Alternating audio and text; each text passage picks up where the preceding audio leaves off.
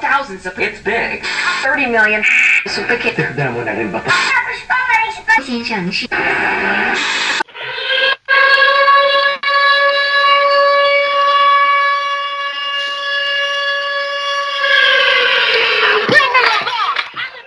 Ai, gente, socorro, socorro. Eu já tô no meu terceiro copo de vinho aqui.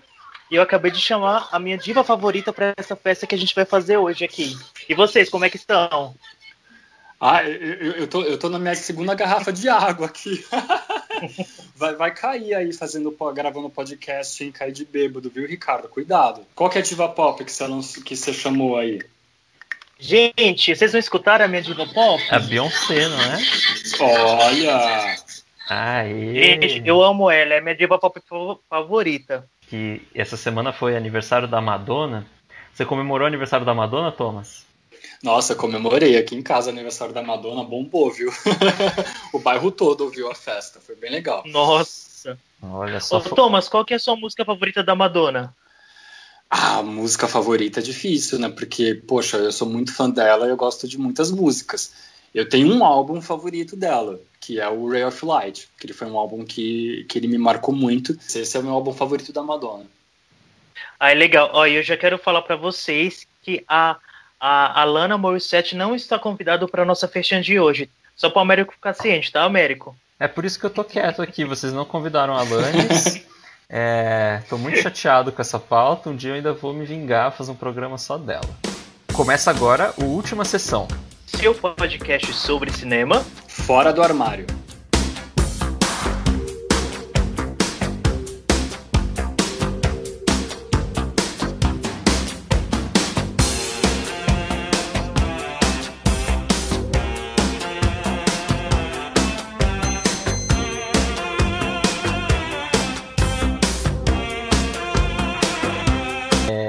Pessoal, então, só para lembrar todo mundo antes de começar, é, você pode escutar a gente em todas as plataformas: Spotify, Apple, Deezer, Google Podcasts e seguir a gente nas redes sociais, não é mesmo?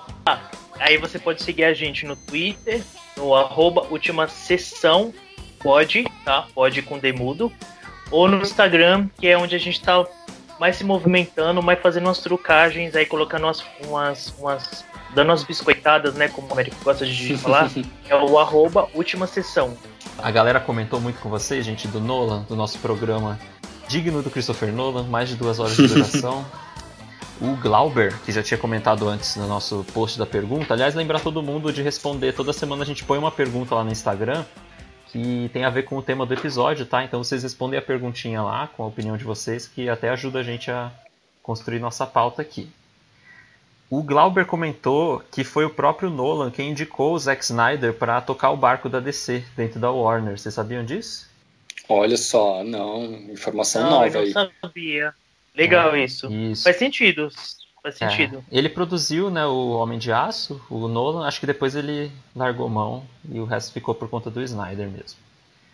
Mas. E o podcast Era uma Vez em São Paulo falou que, independente de gostar ou não, é sempre impossível ficar indiferente ao Christopher Nolan. E é mesmo, né, gente? A gente viu isso no Sim, de fato. discussão, nossa discussão aqui.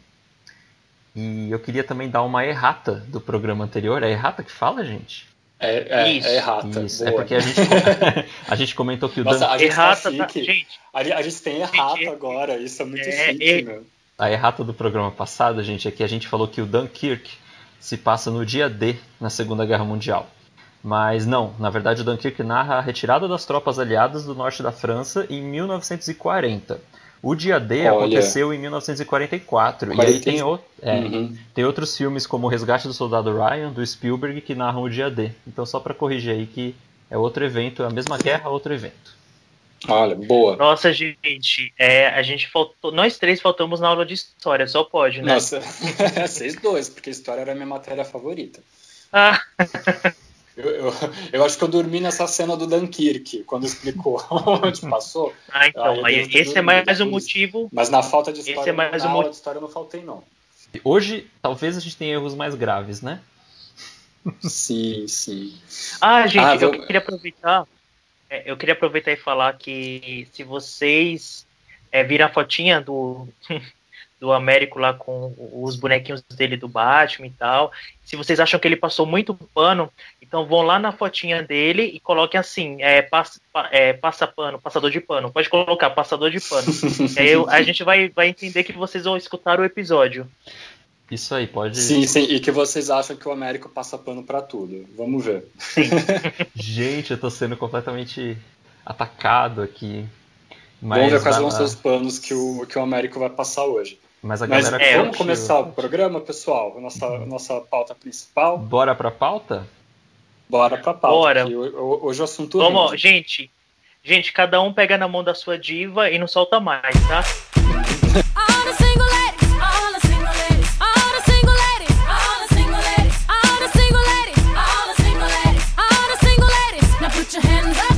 Gente, só explicando para os nossos ouvintes qual vai ser a nossa proposta do, do programa de hoje, a gente resolveu falar sobre a participação de divas pop da, da música no cinema. Então, é, filmes que têm como protagonistas, é, ou não, né, não protagonistas até coadjuvantes, mas essas divas da música. Então a gente vai falar de Cher, a gente vai falar de Madonna, de Lady Gaga, de Beyoncé e dos filmes que essas divas maravilhosas é, participaram. Isso aí. Começando por. Não, peraí, peraí, peraí. Ah, tá. eu vou gente, fingir que isso não tá aconteceu. Tá né? oh, gente, o Thomas tá ligado no 220, é. então, mano. Eu, eu Calma aí, Thomas, deixa eu falar o nome. O nome do programa é tão legal, deixa eu falar. Sim, sim. Então, hoje as divas pop vão ao cinema. E. Ah! e aí. É, então a gente vai falar de filmes onde as cantoras pop trabalham como atrizes, tá? A gente não vai incluir filmes onde elas aparecem fazendo elas mesmas, porque às vezes acontece, né? Delas uhum. aparecem, às vezes fazendo um show, às vezes, enfim, como se, sendo as próprias artistas, não. Então são filmes onde elas atacaram de atriz. E a gente também incluiu só divas pop, no sentido mais estrito assim. Então a gente não vai mencionar cantoras de outros gêneros. No, no post do Instagram, o André Monteiro pediu Alicia Keys em A Vida Secreta das Abelhas, mas a Alicia Keys não é exatamente uma diva pop, né? E o Bruce Olha, você vai ser é cancelado desde já, viu, Américo? Não, mas a Alicia Keys, ela, ela, ela tem uma vibe mais black music, assim, eu não sei. Acho, acho que não sei, né, gente?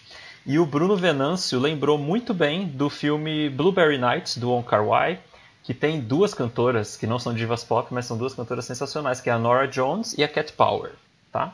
Então eu queria dizer. Sim, a gente promete fazer um, a gente promete fazer um episódio sobre elas também. Isso, gente, pega. Muitas, muitas, artistas da música ficaram de fora. É, segura na minha mão, porque eu também tô aqui, eu e a Alanis Morissette, ansiosos para um episódio de cantoras e, e, artistas de outros gêneros. Mas hoje a gente vai ficar só, na, só nas divas pop que entregam tudo que as, gays quer, as gays querem e, e, enfim, e tudo isso.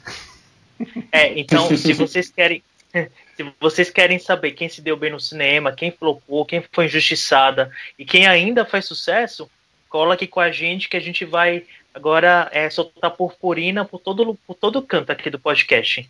Se vocês quiserem saber quem é tapete de quem, eu adoro essa. essa... quem é o tapete de quem no cinema, sabe? Nossa.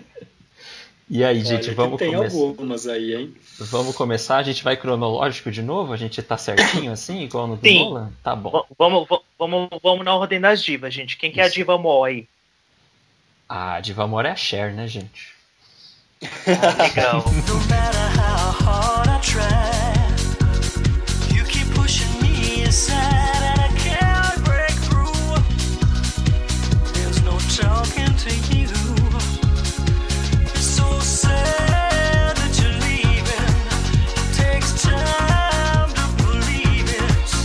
Desculpa, acho que é a Kakura falando, né? Você, ouvinte, que tem menos de 20 anos, se você não sabe quem é Cher, se você, sabe, se você acha que Cher é aquela véia que foi contratada a fazer figuração no Mamma Mia 2, calma aí que tem, tem mais aí.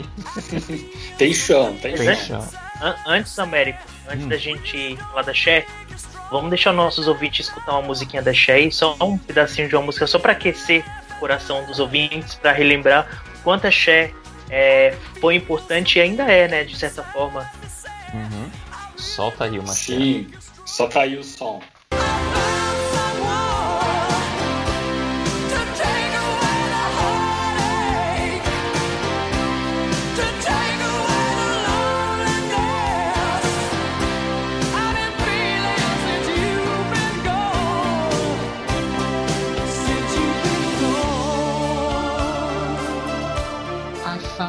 someone to take away the loneliness. Coloca essa, Ricardo, que essa é do mesmo ano do Feitiço da Lua, que é o grande sucesso dela do cinema. Eu não sou fã da Cher, hein, gente, mas como toda bicha velha eu conheço, porque não Ah, pode. eu, eu, eu virei fã da Cher, viu? Eu assisti uns filmes dela e, assim, eu, eu acabei virando mais fã da Cher como atriz do que como cantora, porque eu nunca Exato, acompanhei muito a carreira musical dela. Só, eu sempre ouvi os hits, assim, tocava na rádio e tal, mas eu tô, eu tô virando fã da Cher como atriz, viu, pessoal? Eu vou confessar. Eu também tô nessa vibe, assim, eu sou fã da Cher como atriz. Como cantora, eu confesso que não conheço tanto a ponto de poder é, virar fã, né? Não tenho tanta. Enfim, não me aprofundei tanto. Ainda. E, e quais os filmes que você viu dela, Américo? É, então, eu, eu falei pro Ricardo colocar I Found, I Found Someone, que é de um álbum dela que ela lançou em 87, que é o mesmo ano em que ela fez, acho que o grande, a grande participação dela no cinema, né? Não foi a primeira. A Cher apareceu primeiro no Silkwood, em 83. é maravilhoso. E aí em 87 maravilhoso. ela fez O Feitiço da Lua, que foi o filme que rendeu pra ela um Oscar de melhor atriz, gente. Ela é a única diva pop que já ganhou um Oscar de melhor atriz. Pelo menos a única da nossa lista. só. E, e merecido, viu? O Feitiço da Lua é uma gracinha. É um filme, é uma comédia romântica em Nova York, com uma família ítalo-americana, assim. É, é... Vocês já viram? É, Não, é- é esse filme que tem. É é esse filme que tem o Nicolas Cage ou o Américo? Sim, o Nicolas Cage é par romântico dela. Ele tá sensacional também. Eu acho ele super divertido nesse filme. E é uma gracinha, gente. É um filminho assim de uma hora e meia, sabe? É uma, uma sessãozinha de sábado à noite, assim, sei lá. Ela canta no filme, Américo? Ela não música? canta no filme, não tem música dela nem na trilha do filme, nem nos créditos. Foi um trabalho só de atriz mesmo. E, gente, ela tá ótima. O timing dela no filme, porque assim, o filme é uma comédia, só que ele é uma comédia de costumes, ele não tem muitas piadas assim. A, a comédia se sustenta nas situações, entendeu? É, muitas delas no constrangimento. E, gente, ela tem um timing que é de fazer inveja pra atrizes aí de, de séries de comédia que são super exaltadas, assim, tipo, enaltecidas, né? Então, é, eu achei, eu acho ela sensacional nesse filme. Até gostei que a gente começou falando dele porque eu acho que é um dos meus favoritos de hoje. É o Feitiço da Lua. ela Ô, tem um, ela Ô tem Américo, e por que que se chama Feitiço da Lua? Tem alguma coisa a ver com magia ou, ou é só o nome mesmo? Ah, não é exatamente um filme sobre magia, é uma coisa mais é, subjetiva, assim. Tem uma lua cheia no filme, e aí acontecem umas coisas, mas não é um filme de bruxas, não tem. Não é o da magia sedução, sabe? Da magia sedução. É, eu fiquei- pensando que era algo assim do tipo. Não, não é, não é. É uma história, é uma comedinha de costumes, uma família italiana que mora em Nova York, né, uma família ítalo-americana. Aí a Cher faz a filha né, de um casal, tem os tios dela que moram na casa, o avô, todo mundo mora na mesma casa, é- e ela tá pra casar, enfim, é, é uma é um rolê assim. É, mas é muito divertido, gente, vale muito a pena. Nossa, gente, eu queria falar sobre dois filmes da Cher. A Cher, ela tem filme pra caramba, né? Mas eu queria só destacar dois, assim, um deles eu já tinha assistido, é um dos meus filmes favoritos, e o outro eu assisti pra gente poder gravar o episódio, que foi o Minha Mãe é uma Sereia, de 1990.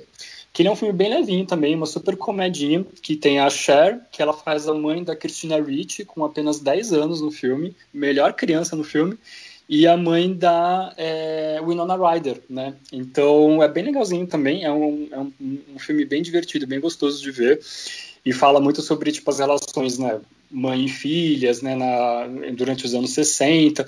Ele é um filme muito divertido e vale muito a pena. E eu queria só tipo frisar que tem uma cena no filme em que a, a Cher ela vai para uma festa de ano novo né, na cidade onde elas moram e ela vai fantasiada de sereia. Então um pouco do título do filme é um pouco por causa disso. Minha mãe é uma sereia. E ela tá com uma fantasia de sereia de fazer inveja e muita carnavalesca por aí, viu? Porque é uma fantasia linda e ela tá toda produzida, toda montada. E assim, o filme vale só para ver a Cher vestida de sereia. Mas ele, ele é bem legal, vale a pena assistir. É uma comédia romântica muito interessante. E tem um outro filme da Cher que eu queria também recomendar firmemente para vocês, que o Américo citou no começo, que é o Silky Wood, o retrato de uma coragem que a, a Cher ela ela tá no filme junto com a Meryl Streep a Meryl Streep é a grande estrela né, do filme acaba sendo a protagonista Mas a Cher também tem umas cenas muito legais. As duas, elas fazem o papel de duas trabalhadoras de uma usina de... É, uma usina nuclear, uma, uma fábrica de alguma... É alguma coisa nuclear, assim, né? E aí alguns trabalhadores, alguns empregados dessa usina, eles sofrem acidentes. E aí o filme ele é sobre a Meryl Streep lutando pelo direito dessas pessoas, entendeu? É um filme muito bonito. Lembra muito o Norma Ray. É, qual, é, qual é o nome da atriz da, do Norma Ray, o Américo? Sally Field.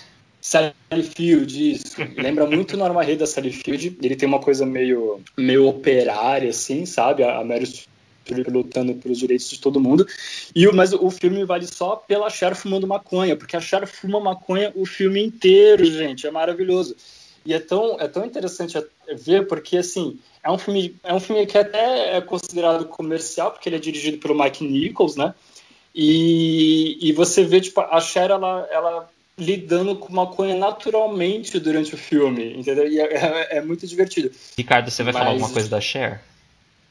Eu vou sim, eu vou falar do, das bruxas de Yes, yes Week, é assim que fala, Américo? Eu acho que é. Yes Week? É, acho que sim. Yes Week. Yes. É isso daí. Eu acho que é East Week. É, é um filme do George Miller, né? East Week, né? East Week, tá. Sim. As... a gente é porque o nosso o Américo aqui é o nosso professor, então vocês já estão acostumados com a gente perguntando as coisas para ele. Não garanto, é... não garanto 100% das respostas certas, não. Mas tudo bem. Então, esse é um, é um filmão, assim, bem divertido, bem legal. E além de ter a Cher, tem a Michelle Pfeiffer, a Susan Sarandon e o próprio Jack Nicholson, que tá maravilhoso. É meio que um, demônio, um bruxo, assim, sabe? E ele vai realizar os é, desejos ele, dessas ele três é o próprio capeta no filme. É. Ele é o próprio a Cher, capeta. Ele, faz, ele faz o terror na vida delas. Sim, é, eu assisti esse filme uma vez só, faz muito, muito tempo, mas eu me lembro que eu gostei bastante, assim. Então eu tenho uma memória boa do filme, eu queria reassistir ele de novo. E achei tá divertidíssima como nunca, assim. É um filme mais galhofa, mais, assim, mais despretensioso, mas eu acho que é bem legal também, vale a pena procurar. E o outro que ia citar dela, lógico, aí já é um, um dos meus queridinhos, né? Estamos, estou falando de Mamma Mia, é, Here I Go Again, ou seja, Lá Vamos Nós de Novo, que é a continuação do Mamma Mia. Vocês gostam, gente, de Mamma Mia? Ou com axé, tá? Ah, ela, ah, canta, ela canta não, Fernando, o primeiro, né? O primeiro não é com axé, o, Ricardo? Hã? O primeiro não é com axé? Não, o primeiro é com a Mary Streep. Ah, olha só, eu, eu não lembrava. Ah, eu gosto, eu, eu, o segundo eu não vi, eu assisti o primeiro só. Ele é um filme que é, é bonitinho, é, uma, é um musical gostoso de assistir, mas nothing special, não. Sim, então, é, o, a Cher, ela, na verdade, ela foi convidada para fazer o Mamma Mia 2 por dois motivos. Primeiro que ela é super fã do ABBA, é tanto que depois, ABBA, para quem não conhece, é uma banda dos anos 70 que eu adoro, sou apaixonado. Eu tenho todos os álbuns dele, gente, assim, eu sou louco pro ABBA. E ela e... tem, ela gravou um disco só com músicas do Sim, ABBA, né? então. Né? Foi por, foi por causa disso. Ela foi convidada, daí ela, ela aceitou. Primeiro, porque ela era ser fã do ABBA, então, logo depois do filme, ela gravou um CD com músicas do ABBA, os maiores hits do ABBA, e porque ela teve que substituir a presença da Meryl Streep, que a Meryl Streep não participa do, no segundo filme. Ela faz, ela faz uma pequena participação especial só no finalzinho. Então, uhum. para ocupar a grande presença da Meryl Streep, nada melhor que Cher, né, gente? Até porque elas Olha já só. atuaram juntas no Silkwood, Silk, Silkwood né? Silkwood, sim. Isso. Justo, e assim, quando ela justo. aparece, quando ela aparece, sério, tipo, se você gosta da Cher, você vai gritar no cinema. Que nem eu. Ela começa a cantar a Fernanda e eu, eu chorando e cantando junto com ela. Nossa, se você gosta da Cher e você gosta de aba, então você vai gritar, você vai berrar, você vai tirar a roupa, vai fazer tudo, né? Sim, muito, muito mesmo. Então, é um filme que eu acho super divertido. Eu gosto dos dois, o, o primeiro Mamma Mia e o segundo, apesar que o segundo ele tem um tom meio melancólico, uma coisinha meio uma coisinha mais é, mais puxadinha assim pro drama assim. O primeiro é muito mais uma comédia romântica, cheia, é, sabe, uma comédia grega assim. Então, uhum. eu gosto dos uhum. dois, eu acho que a Cher, ela ela dá um peso assim, né, e para essa para essa esse, esse filme em especial. Uhum. Vocês acham que a Cher Sim, arrasou boa. ou flopou no cinema? Eu acho que ela arrasou. Ah, legal, gostei. Ah, ela arrasou. Eu acho que ela super arrasou e eu sinto muito falta dela como atriz. Eu acho que ela merecia ter feito mais filmes. É, então eu também. Ela já ganhou um Oscar e eu achei super merecido. E igual o Thomas falou, eu gosto mais da Cher como atriz, assim. Eu conheço ela mais como atriz que como cantora, mas eu acho que ela, ela conseguiu é, separar essa barreira, assim. Ela não parece só uma cantora fazendo uma, sabe, tipo uma participação no filme. Tipo, ela é uma atriz. Bom, vamos pra próxima? Vamos. Quem a gente vai chamar aqui agora na fila das divas? A gente vai chamar ela, que fez aniversário essa semana e comemorou junto com o Thomas. Aliás, saiu umas fotos dela aí comemorando que eu acho que era na casa do Thomas, hein? Pelo teor das fotos, eu acho que era por aí mesmo. Vamos lá. Ai, gente. De quem estamos falando, viu? Thomas? De Madonna. toca, toca a música do Susan. Toca Into the Groove. Into the Groove é Ah, então legal. beleza. Som na caixa.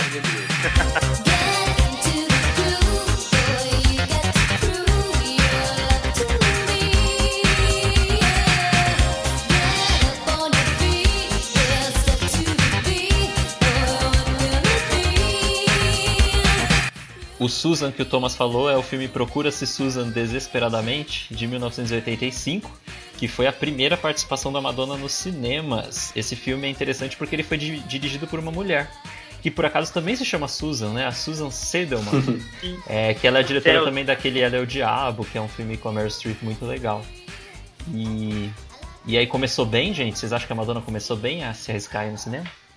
Ah, eu acho que assim, é, eu queria comentar que a Madonna como atriz ela é uma ótima dona de casa, né? Vamos combinar. Mas assim, nesses primeiros filmes dela, eu acho que ela tá bem, sim, porque ela tá interpretando ela mesma nos anos 80, né? Então, assim, na- tanto no Procura-se Suzy Desesperadamente como no Who's That Girl. Who's That Girl eu gosto bem menos do filme, mas eu acho que ela, tá, ela, ela faz um bom trabalho, ela atende, assim. Mas o Procura-se Susan, ele é um filminho muito interessante mesmo, ele é bem bacana, assim, ele é bem Sessão da Tarde, é um filme bem gostoso, bem delícia de assistir. E ela tá ótima, assim, ela tá muito bem, mas porque ela tá interpretando, tipo, o, o- que ela era na época. Eu, eu concordo com o Thomas, eu acho que. é, eu, eu tinha comprado esse filme, Procura-se Susan Desesperadamente, faz um tempão. E aí ficou aqui pegando poeira durante anos na minha prateleira, sem brincadeira. E uma vez eu fui tentar assistir, eu não, não consegui, porque eu, eu, acho, eu acho o começo desse filme muito complicado. Assim, até mesmo por ser uma, uma sessão da tarde, eu acho ele, é- ele é meio diferentão, assim. O roteiro dele não é convencional. Então ele, ele, ele começa de uma forma e você pensa que é uma coisa e vai para outro lugar. E aí, no final das contas, é uma história sobre roubo e sobre romance. Gente, é uma coisa assim muito louca. É, eu, achei bem, eu achei bem a cara do Thomas esse filme. E aí. Mas ele é meio é, que ele, ele é meio que uma comédia de erros, né? Tipo, é Sim, um plano é. que não dá certo, e aí as pessoas vão se desencontrando durante o filme inteiro. Ele é um pouco complexo mesmo.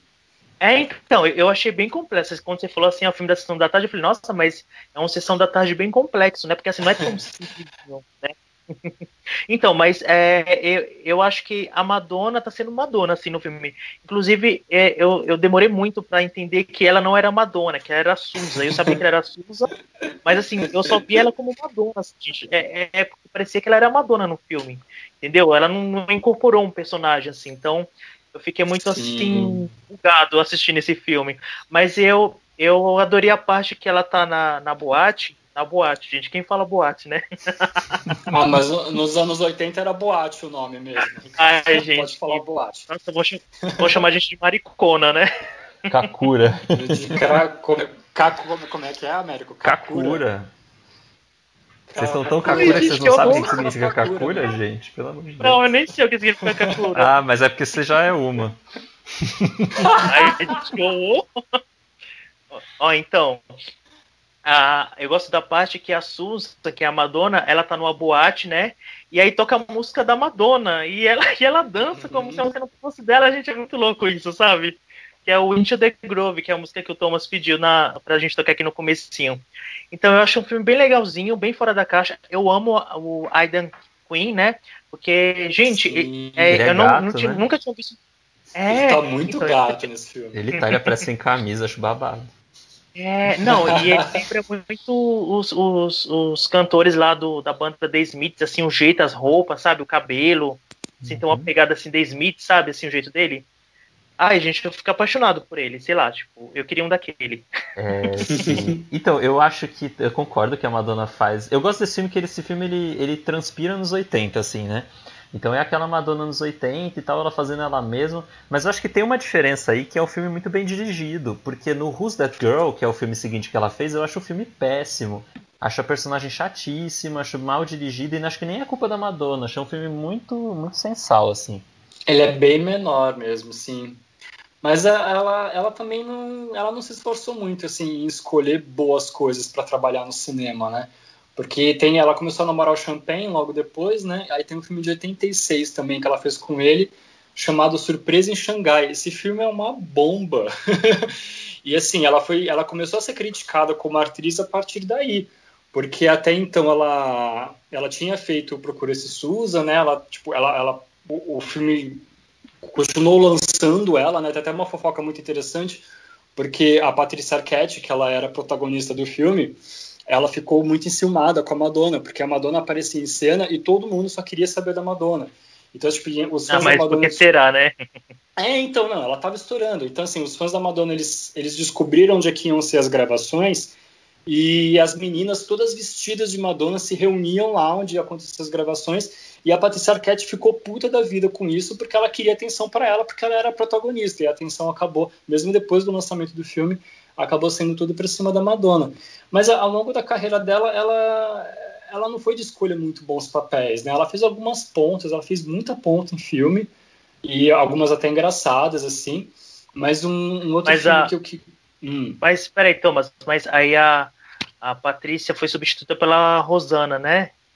Ah, é, nossa, erro meu, erro meu. É a Rosana Arquette, isso mesmo. Ah. Eu, eu confundi. Confundi, eu, eu, eu falei É que eu, é que eu falei, ué, não era a Rosana Arquette? Eu falei, ué. A é... Patrícia não, Arquette é mesmo. outra, já a Patrícia Arquette é, é do outra. Boyhood, né? É, então, eu fiquei mesmo. pensando, eu não sabia dessa história. Eu falei, nossa, que legal. Aí eu pensei que a, ela, a Patrícia tinha sido substituída pela que a gente Rosana. Tá construindo aqui. Olha, gente, que, que perigo isso. Não, mas a gente, gente só pra... deixa, Oi. deixa eu só falar mais uma coisa antes de vocês passarem pro próximo filme. É que hum. é, o legal desse filme também é que, é que, eu acho que assim, a Rosana não tem nada a ver com a, com a Madonna, assim, fisicamente. E meio que a Rosana se passa pelo, pelo personagem da Susan, né? Ela meio que veste as mesmas roupas, usa o cabelinho. Sim. Mas é tão diferente, assim, é tão, e eu, eu assisti assim, gente, mas as pessoas não percebem que ela não é a, a Susan, que é muito diferente e tem um bandido uhum. que segue ela, sabe assim? Eu falei, gente, mas assim, se vocês prestarem bem atenção, é isso que o Américo falou. A direção é muito bem feita, porque o bandido ele nunca viu, viu o rosto da, da Susan, que é a Madonna. Então, são pequenos detalhes na trama. É. é. são pequenos detalhes na trama que, que torna tão interessante, que eu achei assim muito bem dirigido mesmo nesse aspecto. Sim, esse filme ele vale muito a pena ser visto. Ele, é, ele é muito bem dirigido, Madonna no auge, vale a pena, gente. E tem um outro que eu queria comentar dela também. Tem, tem dois, na verdade, né? Que é Ai, o... meu Deus, será que é o meu favorito? Olha, se for meu favorito, você segura aí, viu, o Thomas? Vamos ver, vamos ver. Eu queria falar um pouco sobre o Evita, né? Que foi um ótimo trabalho da Madonna também como atriz. É, o filme eu já não gosto tanto, eu acho que ele tem alguns problemas, mas eu revi ele há pouco tempo e eu não tinha lembrança de ser um filme tão grandioso, de ser um filme tão de ser a superprodução que ele é, né? Mas eu acho que ele tem algumas coisas de roteiro, assim, ele, ele tem um desenvolvimento que ele, ele, ele começa grande, mas ele vai ele vai perdendo o ritmo, eu acho, entendeu? Ah, eu tenho então já uma... não é um filme que eu gosto tanto, mas ele mas a Madonna tá muito boa nesse filme. A Madonna, ela, ela eu acho que ela, ela como Eva interpretando a Eva Peron, ela dá um show, assim, eu acho que, que vale a pena. É, eu tenho uma. É do Alan Park, né? Isso, é do Alan, é do Park, Alan Park, que morreu recentemente. Mesmo. Gente, então, eu acho que Evita é o, é o filme mais famoso da Madonna, né? Ela foi bem reconhecida por esse papel. Eu acho que ela tá muito bem, o filme realmente, a produção do filme, a direção de arte, é tudo muito incrível. É uma suntuosidade, né? É uma coisa, sim, tipo, sim. grandiosa mesmo. E eu acho que vale a pena ver, tem o Antônio Bandeiras belíssimo. Ah, enfim. Sim. Mas eu acho que o que mata a, a interpretação da Madonna nesse filme é que é um filme musical que ele é todo cantado, sabe? Esses musicais que Tipo, não tem diálogos, é todo música. Exato. E aí eu acho que isso impede que a gente se aproxime das personagens mais intimamente e, consequentemente, acho que impede também uma, uma interpretação, né, uma atuação mais, é, enfim, mais singela, assim, entende? Então eu acho que o filme fica muito é, é, muito superficial, apesar dele ser grandioso e uma grande direção de arte tudo, eu acho que contar a história só cantando, tipo, tu, tudo é muito no filme, É. Todo- é sempre os eventos a- históricos, não tem muito da personagem na intimidade, por exemplo, que é uma coisa que eu senti falta no Sim. filme. impede até que as questões políticas apresentadas no filme sejam mais aprofundadas, né? Então a gente fica meio, ah, mas peraí, o que está acontecendo agora, assim? Mas só contar uma, uma, uma fofoca também, que a Madonna, apesar de cantora, né? Tabloide Ela de tem- fofoca, gente. Ah, não, gente, eu li a biografia da Madonna, então aqui tem assunto, viu? Ele é Mas fã, a- desculpa, desculpa, ele é, fã. a- apesar, apesar dela já ser cantora, ela precisou fazer aula de canto para gravar o filme, né? E aí tem uma.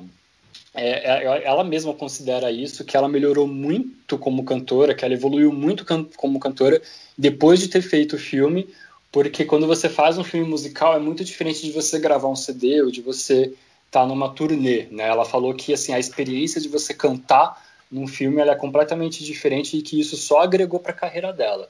Então é, é a fofoca que eu queria fazer, gente. Sim. Eu, eu não gosto do Evita, eu acho que é um filme insuportável, assim, assim, não tô falando da Madonna, eu tô falando do filme. É, eu super concordo com o Américo que acho que o que mata o filme é ele ser todo cantado. E olha que os meninos aqui me conhecem, eles sabem que eu sou apaixonado por musicais, eu sou fã número um aqui de musicais. Inclusive, se vocês quiserem um episódio sobre musicais, só é, pedirem pra gente, tá? Se não pedirem, vai ter também, Mas que o Ricardo assim- vai querer fazer. É, Mas peça, Tá, pra vocês acharem que foram vocês que os escolheram. meninos. Eu vou infernizar os meninos pra fazer.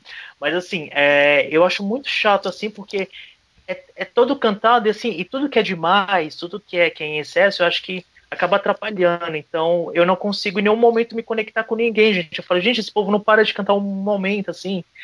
Então, é, eu não eu não curti assim, mas eu, eu reconheço que a Madonna tá muito boa naquela cena que ela canta aquela música principal, né? Não, é, não chores, por Don't Cry For Me Argentina. John Crawford É, da é de Argentina. arrepiar. É, é de arrepiar, assim, assim, a voz É. dela, a entonação. Eu acho muito marcante essa cena, assim, mas o filme eu não gosto, eu acho um filme É, péssimo. uma das músicas ganhou o Oscar também de melhor canção original, que foi a You Must Love, que também uma grande música aí do, do filme, que a Madonna até cantou em algumas turnês e tudo mais, e ela, ela levou o Oscar de melhor canção original. Don't cry for me, Argentina.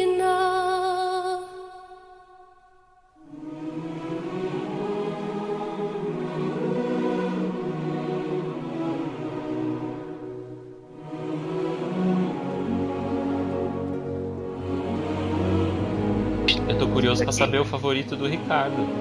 Sim, Vamos é, ver, mas, Ricardo? mas, mas- Não, mas espera aí, o Thomas falou que era dois filmes, vamos ver se o segundo é o meu favorito. Qual que é o outro filme, Thomas, você ia falar?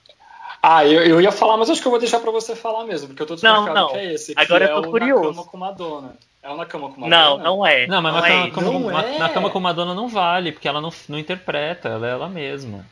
Ah, é mesmo. Não tinha essa Ah, regra, poxa. gente. Agora vocês estão querendo. que Não, tinha, tinha, tinha, tá certo. Gente, não, não, Então- espera aí. Gente, mas a gente pode só citar ele, não tem problema. Tá bom. Sim, sim, Então, sim. Mas ó, então tá citado, gente. Truth or Dare. Aqueles que ficam É- é impacientes, tipo- né? Esse é tipo um documentário, não é? Esse. ele Esse é, ele é um né? documentário que ela gravou durante a turnê Blonde Ambition dela. Vale, vale Ah, muito a pena tá. ser visto também. Mas É, qual eu que é o lembro seu que ele favorito? É. Assim, deixa eu só falar uma curiosidade. Eu lembro que esse Na Cama do Madonna passava no SBT, naquele Cine Belas Artes. Lembra do Cine Be- Cine Belas Artes? Sim. Nossa, é a cara do SBT isso daí. Sim. E tinha na coleção da Folha, Sim, né? gente, de e VHS. aí- Ah, é? Nossa, gente, olha que eu como América antigo, gente. Ah, pronto. Ai, gente. É. Então, o meu filme favorito da Madonna, e assim, um dos meus filmes favoritos de diva pop, né? É, assim, ela não é a minha diva pop favorita do cinema. Vocês vão descobrir daqui a pouco quem é a minha diva pop favorita do cinema, mas o meu filme favorito de diva pop é um da Madonna que eu já assisti um, acho que umas 10 vezes. Eu ia assistir hoje, aí eu descobri que o DVD tá arranhado, eu fiquei muito triste, gente. De tanto que Ia tu assistiu. Ricardo. É, então, e eu acho que eu assisti tanto que ele arranhou. É Bacurau, ela tá no Bacurau, cópia. Ricardo. eu não sabia que ela tava no Bacurau, Ah, gente, tem que assistir de novo. Então, é, ai, o meu filme favorito da, da, da Madonna é O Destino Insólito, né? Que é um filme de 2003, dirigido Não- pelo Guy Ritchie. Não brinca que é o teu filme favorito É, da Madonna é esse, sim. Ricardo. Ele Você foi vai ter que explicar pelo... por quê. Ah, eu vou explicar, gente, calma aí. ele foi dirigido pelo Guy Ritchie, que foi o- um dos maridos dela, né? Na, na- assim, da época, né? Era... E, e, e, se eu não me engano, ele, ele, ele foi um dos maridos abusivos, não era o que o marido que batia nela? Não, Não, era não, isso? esse era o Champagne. Não, não, não, Champagne. Mas o, o casamento deles também não deu muito certo, não, viu? Eu achei. ele- Eles deram umas brigadas aí. Ah, então menos mal, gente, porque eu já tava até com medo. E eu gosto desse filme, primeiro que ele é um remake de uma comédia Só italiana. você gosta desse filme, Ricardo. Ele é um remake de uma comédia Ai, italiana desculpa. da Lina Wertmüller, que, é, que ela fazia, ela, ela era especializada, essa diretora, em fazer comédias italianas, assim, nos anos 70, 80, e ela era muito famosa, era uma diretora, e o Guy Ritchie pegou esse remake, essa história, e fez um remake com a Madonna. Gente, eu adoro esse filme porque a Madonna tenta ser uma perua arrogante e assim, acho que acaba, acho que acaba meio confundindo o jeito de ser da Madonna, não que ela seja arrogante, mas o jeito dela de ser dessa essa mulher ponderada, essa mulher mítica, essa mulher diferentona, com essa personagem dela. Então acho que as duas se fundem e não acaba sendo nenhuma nem outra, entendeu? Então eu amo isso. Eu gosto muito do elenco, que é um elenco muito misturado, assim. Então tem gente, é, tem atores italianos, tem atores ingleses, tem a própria Madonna, tem atores americanos. Então eu gosto dessa, dessa, dessa mistura do elenco. E eu gosto da história, gente. Eu amo, eu sou apaixonado porque é uma comédia muito pastelona, muito muito grega, assim, sabe? Um, um drama grego, assim. Hoje o Ricardo tá Sim, grego, é. né? Ué, Hoje o Ricardo tá grego. É aí. mamamia, agora. Ai, gente, que isso. E aí conta a história dessa mulher rica, né? Que ela é. Ela tá, tipo, passando uns dias com o marido dela, os amigos dela, e é todo mundo cheio do dinheiro, e o pessoal fala de dinheiro, de, de coisas aleatórias, assim, da vida dos ricos, né? E aí tem um cara que é o. o- tipo, ele é um, um cozinheiro, assim, lá do, do barco, que ele fica fazendo uns peixes, e ela fica tratando ele mal. A Madonna e esse cara, é, eles, eles acabam se perdendo é, numa ilha. Então, assim, ele- eles pegam um bote, o bote acaba se afastando do, do barco e eles vão ficar presos numa ilha. Eles ficam lá por semanas nessa ilha, e aí o jogo inverte. Então, no- a Madonna humilhava o cara, maltratava ele, agora ele, como, né, como ele é um cara mais bruto, assim tal, ele vai saber fazer um foguinho, ele vai saber caçar um animal. E a Madonna, como é uma socialite muito mimadinha, muito é, não me toque, ela não sabe fazer praticamente nada. Ela nunca nem cozinhou na vida. Então, o que acontece? Tem uma inversão de papéis, e aí no final da trama, vou dar um pequeno spoiler, tem uma outra inversão de papel, que eu acho que isso que é legal, porque daí as pessoas falam, ah, mas aí o cara fica se aproveitando dela, porque tem umas cenas meio assim, meio, né, tipo, ouve até, mas aí no final, ah, não, no final ela tava com o poder o tempo todo, né, então, é tanto que tem um final meio trágico, aí que eu não vou contar pra vocês, mas eu amo, gente, eu É amo tipo esse filme, aquela- eu já assisti umas 10 vezes. É tipo aquela novela Oi. Gata Comeu com a Cristiane Torlone? Isso, é tipo essa novela, pronto, Olha só. olha a referência do América. É, Gente, pra quem não sabe, Nossa, né? é dos anos 80. Isso, pra quem. É. Agora, vocês falaram do Guy Ritchie, que dirigiu esse filme, aí eu só queria comentar uma coisa também, que acho que muito por influência dele, porque a Madonna foi casada com o Guy Ritchie, que é inglês e tal. A Madonna arriscou como diretora, né, gente? Ela dirigiu um filme em 2011, Sim, que é o W.E., o Romance do Século. É esse o nome do filme? É esse mesmo. É, isso então, aí. e aí eu falo que é por influência do Guy Ritchie, porque esse filme tem uma das tramas do filme é super britânica, né? Que é a história do, do rei que abdicou do trono pra casar com uma americana e Isso eu tal. não vi. É, e aí ela dirigiu. Eu Eu acho que ela foi legal. preconceito. É, não, ela, ela dirigiu bem. É um filme, é um filme redondinho. Sim, é- é- ele é um bom trabalho. Ele, ele é um trabalho. Você você vê o bom gosto da Madonna no filme, assim, né? Você não vê, tipo, muito uma assinatura dela, sabe? Mas ela, ela fez um trabalho exatamente redondinho, tipo. É, é, um, é um filme que vale a pena ser visto. E tem o Oscar Isaac, né? Maravilhoso. Ai, Eu acho nossa, que vale sim. só por causa dele. Pelo A Madonna Deus. sabe, né, contracenar com os boys, né? Ah, Assim, ela, sim, sim. ela pega o Antônio Bandeiras, né? Evita. Na verdade, ela não pega, né? Mas ela tá. ela pega nos Ah, bastidores, que ela né? não pega? Pelo amor de Deus. Ela pega nos bastidores, aí É, o Oscar é, a, Isaac a Madonna. a Madonna ela tem um sangue quente por latinos, né? Ela, ela foi casada com brasileiros de Jesus também, né? Tipo, é, o Jesus, lembra dessa o, o pai da Lourdes Maria, ele, ele, é latino também, ele era o personal trainer dela. Ela, ela tem uma quedinha pela gente, né? Isso é bom, isso é bom. Mas não vem pro Brasil nunca, né? Aí que tá, mas beleza. E aí, é. gente? Gente, mas só voltando, só voltando um pouquinho, vocês, vocês assistiram o Destino Insólito? Eu, não, não, eu falei tanto que eu nem deixei vocês falarem. Eu não vi esse ainda não, eu vou assistir. Eu acho que esse. Eu vi, ah. eu vi. Eu gosto bem pouco dele, na verdade. Assim, eu acho um filme bem. Eu, eu acho bem trash, né? não, eu não acho ele trash. Ele, ele, ele é bem feito, assim.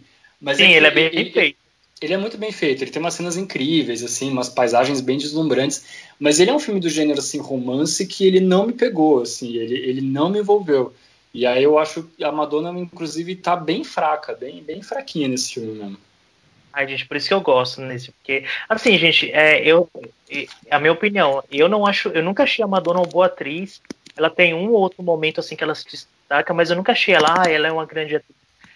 Então, eu acho que é por isso que eu gosto, porque ela, ela assume o lado dela de, de, não, de não ser atriz nesse filme e entrega assim, o que eu mais mas, queria ver, sabe? Uma pessoa, uma atuação bem, bem galhofa, assim, sabe? Sim, mas vocês sabem que no início da carreira, o, o intuito da Madonna, quando ela chegou em Nova York, era ser atriz. Ela virou Sim. cantora porque. É, então. Não, ela virou cantora porque foi onde ela conseguiu aí se mexer para para conseguir visibilidade e tudo mais. Então ela foi participando de umas bandas, foi gravando umas demos, tocando as demos na discoteca e tudo mais. Mas a, desde o início, a, o objetivo dela de, de ser lançada ao estrelado assim era como atriz. Era como atriz. Só que aí a vida levou ela para outros caminhos e eu, eu acho que graças a Deus, né? Porque, como eu disse, como atriz, ela é uma ótima dona de casa. Assim, isso, porque imagina, a gente não teria esse tanto de música que a gente tem hoje, né? Que, é, que Nossa, sim. Fizeram parte da nossa vida, né? Exato, não só a música, mas a própria, a própria persona dela, assim, é presente, assim, na nossa vida, na nossa adolescência, vale muito mais a pena como, como cantora do que como atriz. É, gente, antes de perguntar se a Madonna arrasou ou flopou, é só mencionar mais dois filmes que ela fez, que eu não sei se vale pela atuação dela, mas vale pelas músicas que, dela que tem na trilha.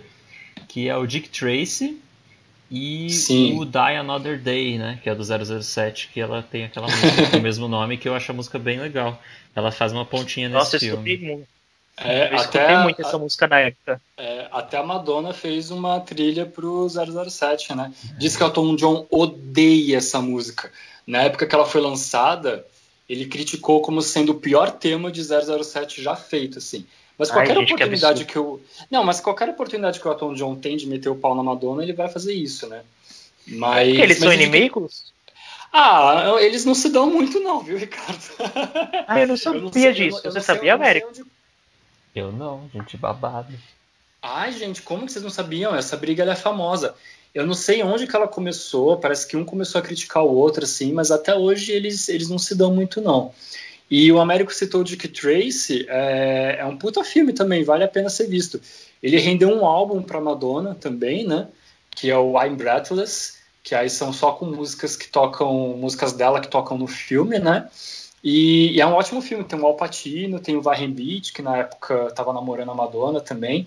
Ele é um filme meio baseado em quadrinhos, né? Vale muito a pena ser visto também, vale a pena.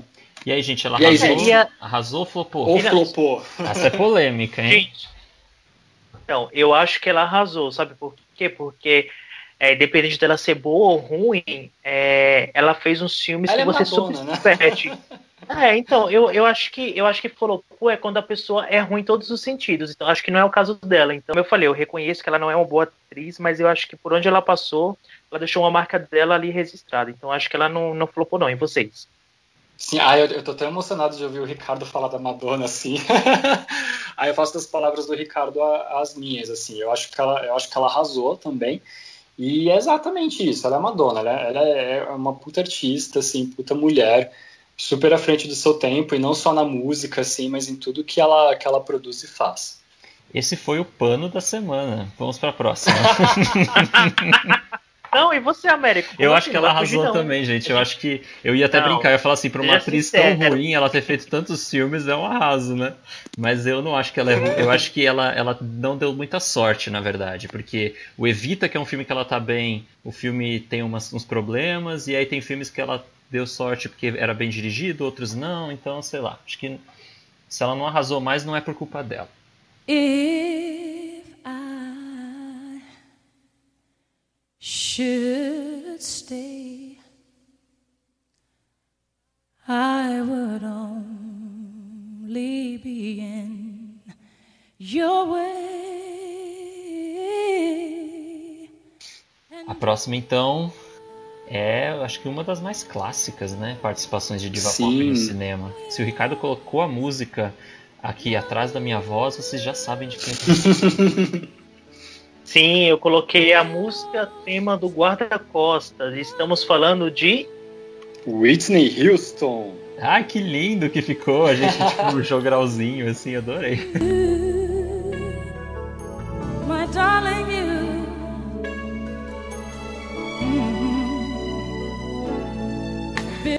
Gente, a Whitney, ela arrasou também no, no guarda-costas, né? A gente ainda não chegou na, na hora de decidir se ela flopou ou arrasou.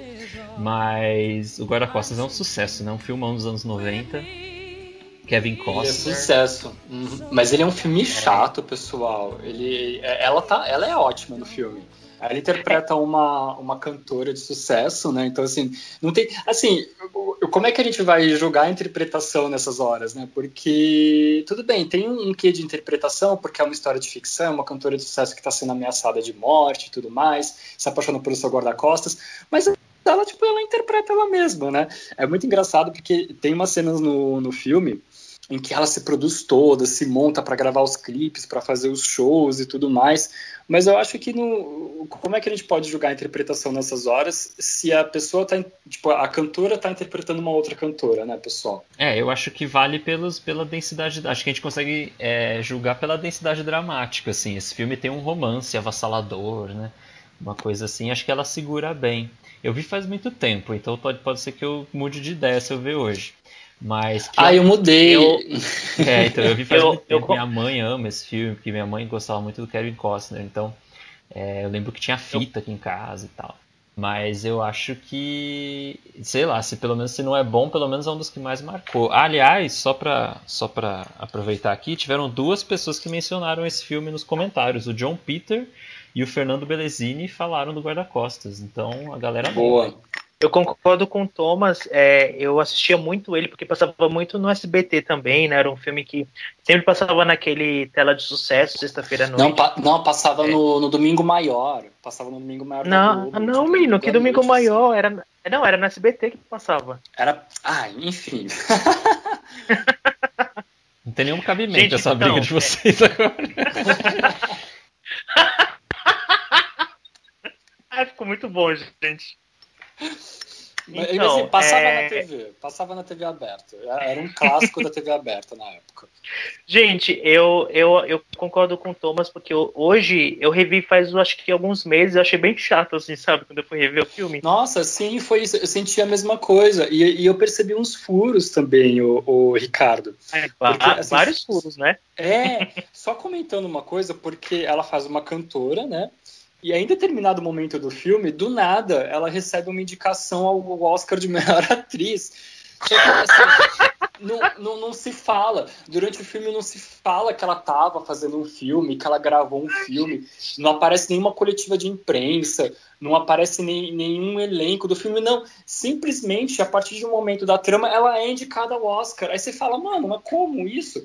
E aí você vai ver, porque o, o, o clímax do filme, ele acontece na cerimônia do Oscar, né?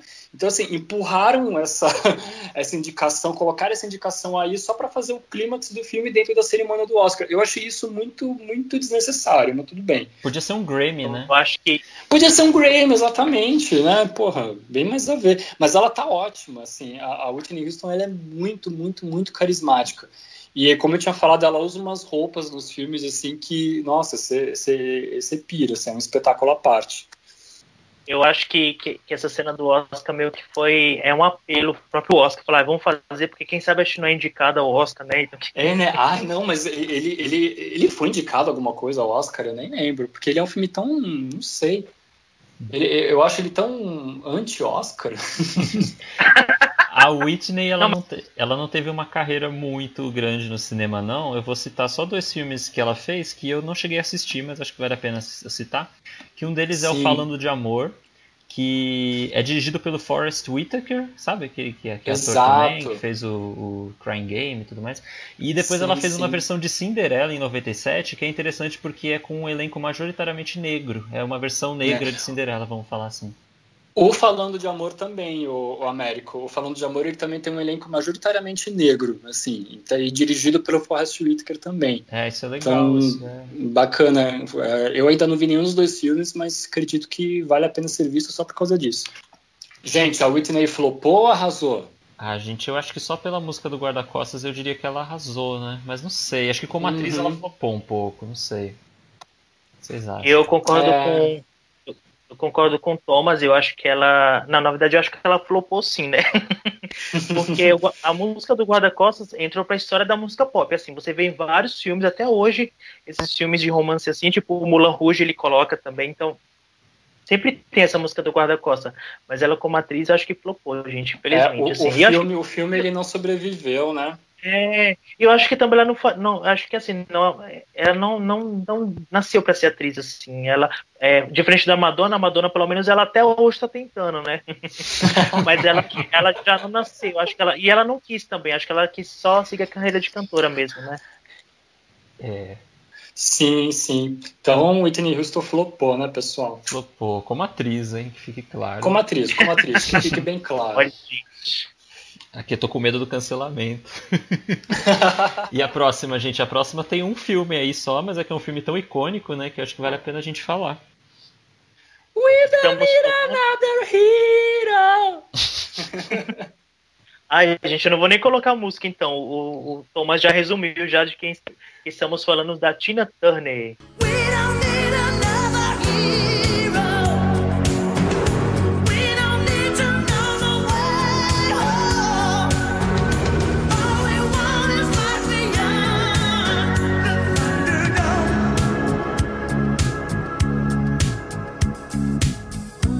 Isso, Tina e, Turner, gente, ela não fez. Não tem como falar da, é, da Tina Turner e, e, não vinha essa musiquinha na cabeça, pelo amor. É, eu lembro da propaganda quando passava esse filme na TV, que mostrava a Tina Turner falando: dois homens entram, um homem sai, achava babado. Sério isso, Américo? Sim, sim, quando passava a propaganda que ia passar na Globo, o filme. A gente tá falando de Mad Max, Além da Cúpula do Trovão, que é uma das continuações do Mad Max do primeiro, né? É de 85. Hum, isso é de, é de 85. E aí tem a Tina Turner, cantora, é, no filme. E, enfim, como não lembrar, né? Sim, maravilhosa. Ele é um bom filme, viu? É um bom filme da série Mad Max. É, e a participação dela é incrível, assim. Tem uma, uma curiosidade sobre ela também, porque a Tina Turner ela tem alguns papéis como atriz, ela não tem uma, uma carreira assim consolidada como atriz, mas ela fez algumas coisas. Além do Mad Max, ela está no filme Tommy, do Ken Russell, que é uma ópera rock é, criada pelo The Who nos anos 60, e é nos anos 70 o Ken Russell transformou em filme. E tanto em um filme, tanto no Mad Max como no Tommy, assim, a Tina Turner ela arrasa. Numa, e ela, ela observa que ela, ela adorava participar da, desses filmes do cinema, ela adorava fazer esses filmes, porque ela ficava muito impressionada com o trabalho da equipe que montava ela. Então, assim, o, o, pessoal do figurino, da maquiagem, ela, ela vivia esse momento mesmo, assim, tipo, de se montar para a personagem do filme. Tanto que ela tem até algumas roupas, assim, da, da personagem dela no Mad Max que ela guarda até hoje, assim. E ela arrasa no filme, é, é, vale, vale muito a pena, assim, é um puta filme da franquia Mad Max. Lembrando que a, a Tina Turner era vilã no filme, né, então... É, Sim. É, e, assim, eu, eu assisti há muito tempo esse filme, né, eu vou até reassistir porque essa semana assim deu uma saudade dele. Mas eu lembro que, assim, assim como o filme da Madonna é Procura-se Suza Desesperada, eu acho que ele é uma marca muito icônica dos anos 80, porque tudo nele lembra nos 80, gente. É, é muito uhum. louco, assim, sabe? É, ele é um e, filme e que frente. passa num futuro distópico, assim, né? Mas assim, Sim! a trilha, a- os cabelos, assim, muito. Até mesmo, tipo, o filme Os ele tem- cabelos são ótimos. Não, sim, porque ela era até uma cabeleira incrível. E, e o filme lembra muito um pouco Goonies também, que também é um filme dos anos 80, é porque tem, tem a presença de muitas crianças também. É, e tem umas pessoas deformadas, assim, com o rosto deformado também. É que era tipo Uhum. o- o- os, os capanga dela. E assim, Sim. é, o que eu acho legal também é que esse filme é totalmente diferente do primeiro, porque o primeiro é super realista, super sanguinolento, super. É bem durão, né? E já esse filme é mais lúdico, é mais. Lembra mais o Goonies mesmo, que nem o, o Thomas Uhum. citou. Sim. E aí, então, gente, a Tina Turner arrasou ou flopou no cinema?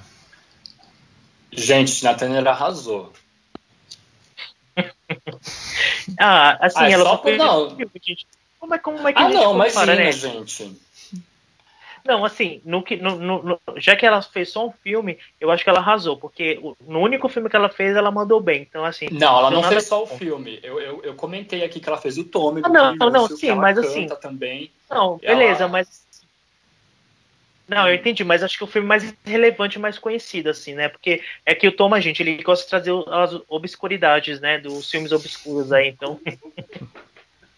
A gente não, não, é obs, não é obscuridade, não, Ricardo. Isso é repertório. Ah, repertório. Ah, eu acho que ela arrasou só pela informação que o Thomas trouxe hoje de que ela gostava de fazer filme pra ser para divar, para as pessoas montarem ela nos filmes. Gente, que coisa mais diva pop do que isso? Do que gostar, tipo, de, de, se, de ser caracterizada pros filmes. Isso é, um- isso é arrasar. Sim. E também porque eu- até hoje todo mundo lembra da, da imagem dela no, no Mad Max. É, acho que a imagem que eu tenho da Tina Turner é do filme, se bobear. Quando eu falo assim, Eu Tina acho que Turner, faz- eu penso nela, nela no filme. eu acho Dois que, homens entram, um homem sai. Ah, eu Babado, acho né? que pras gente? drag também, né? Muito. Acho que pras drag é muito icônico, né? Esse, esse, essa persona assim dela, esse jeito dela se vestir, esse cabelão dela, né? Nossa, sim, Sim, é- sim. é um ícone drag, a gente pode arriscar dizer isso, dos anos 80, assim. Não, com certeza. Imagina, tipo, um- um- uma drag vestida de, de, Tina, de Tina Turner em Mad Max, o arraso que ia ser. Com certeza alguém já teve alguma ideia. Se não tiveram, ó, eu me, eu me prontifico aqui. Gente, e agora a próxima diva pop que eu vou trazer aqui no, no- no nossa, na nossa roda de divas, né? Nossa roda tá ficando bem divônica aqui, né? Tá ficando apertada É, já, é as uma- divas já não tem mais lugar pra sentar. Calma aí. É uma diva, é uma diva, é uma diva muito polêmica, muito, muito diferentona, assim, né? Porque ela quer ser uma diva diferente das outras, assim. Estou falando de Mariah Carey. Coloca o som, vou colocar, vou colocar uma música que ninguém espera dela, gente. Tá tocando aí.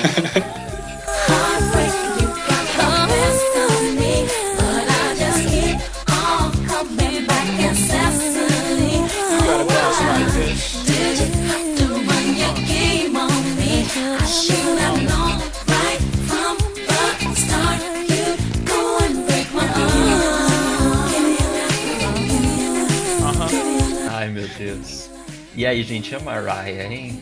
Grande E a. Mariah, né? Eu gosto da Mariah, eu acho ela, eu acho ela divertidíssima. Eu gosto dela. Eu também, eu, eu gosto muito da persona dela. Sim, assim, eu amo que confesso ela, ela ama o Natal, tipo, teve um. Gente, tem uma entrevista com ela sobre algum tema aleatório e parece que tipo, a entrevista era de setembro, assim, pra algum re- alguma rede americana. E tem uma árvore de Natal atrás dela, tá ligado? Ela tá na casa dela, e tipo, é setembro e tem uma árvore de Natal. Eu amo a Mariah. Ai. Mas ela é divertidíssima mesmo. Eu, eu nunca acompanhei, assim, já acompanhei a carreira musical dela, mas eu confesso que eu, eu não, curto muito, assim. Mas eu gosto muito da personalidade dela. Assim, eu acho ela, eu acho ela magnífica. E os filmes dela, né, gente? Quais são os filmes da Mariah Carey? Gente, a Mariah ela se arriscou no cinema. Ela, Ela não ar- tem filme? Ela tem sim, ela se arriscou no cinema só em 2001. Ela já tinha alguns anos de carreira, nos anos 90, né? E aí ela fez um filme que é o Glitter, que é um grande flop, né? É um grande flop da história do cinema. É... É tão flop que eu nunca nem ouvi falar, gente. Nossa, o Glitter é um grande flop. Inclusive, a imagem que eu mais gosto do Glitter é uma foto do 11 de setembro, que tem um outdoor Nossa. do Glitter e atrás tem as Torres Gêmeas pegando fogo. Gente, Meu Deus. Essa imagem gente, é que muito... horrível. É, essa imagem é Gente. tipo muito. Vocês nunca viram isso, gente? Eu não sei se é uma Não, foto ou é um vídeo, mas é alguém que, que registrou os ataques é, do World Trade Center e aí tem tipo um outdoor assim divulgando a estreia do filme, então tá lá a cara da Mariah, escrito glitter, e atrás assim, tipo as torres gêmeas sendo atingidas pelo, pelo avião. É muito maravilhoso, gente, porque é isso, ela fez esse filme, é, que inclusive é um filme sobre uma cantora, né? Também tem toda essa. É, gente, isso é muito comum, né? A gente, a gente não, não, não pontuou isso ainda. É, cantoras que fazem filmes interpretando cantoras, tipo, que elas Sim. quase interpretam elas mesmas, né? Isso volta a acontecer ainda nas, nas próximas que a gente vai citar. Mas no caso da Mariah é um grande flop.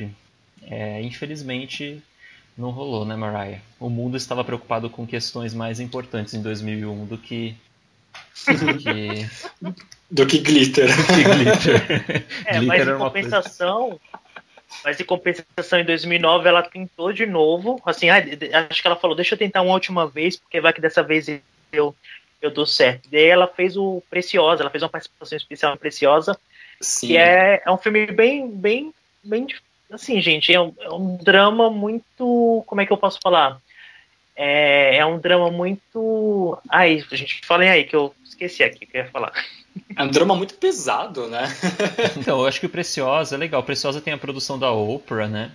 E ele é um filme ali que tem várias questões envolvidas, né? Uma vida muito difícil daquela menina. Inclusive, a atriz estreante no filme foi indicada ao Oscar.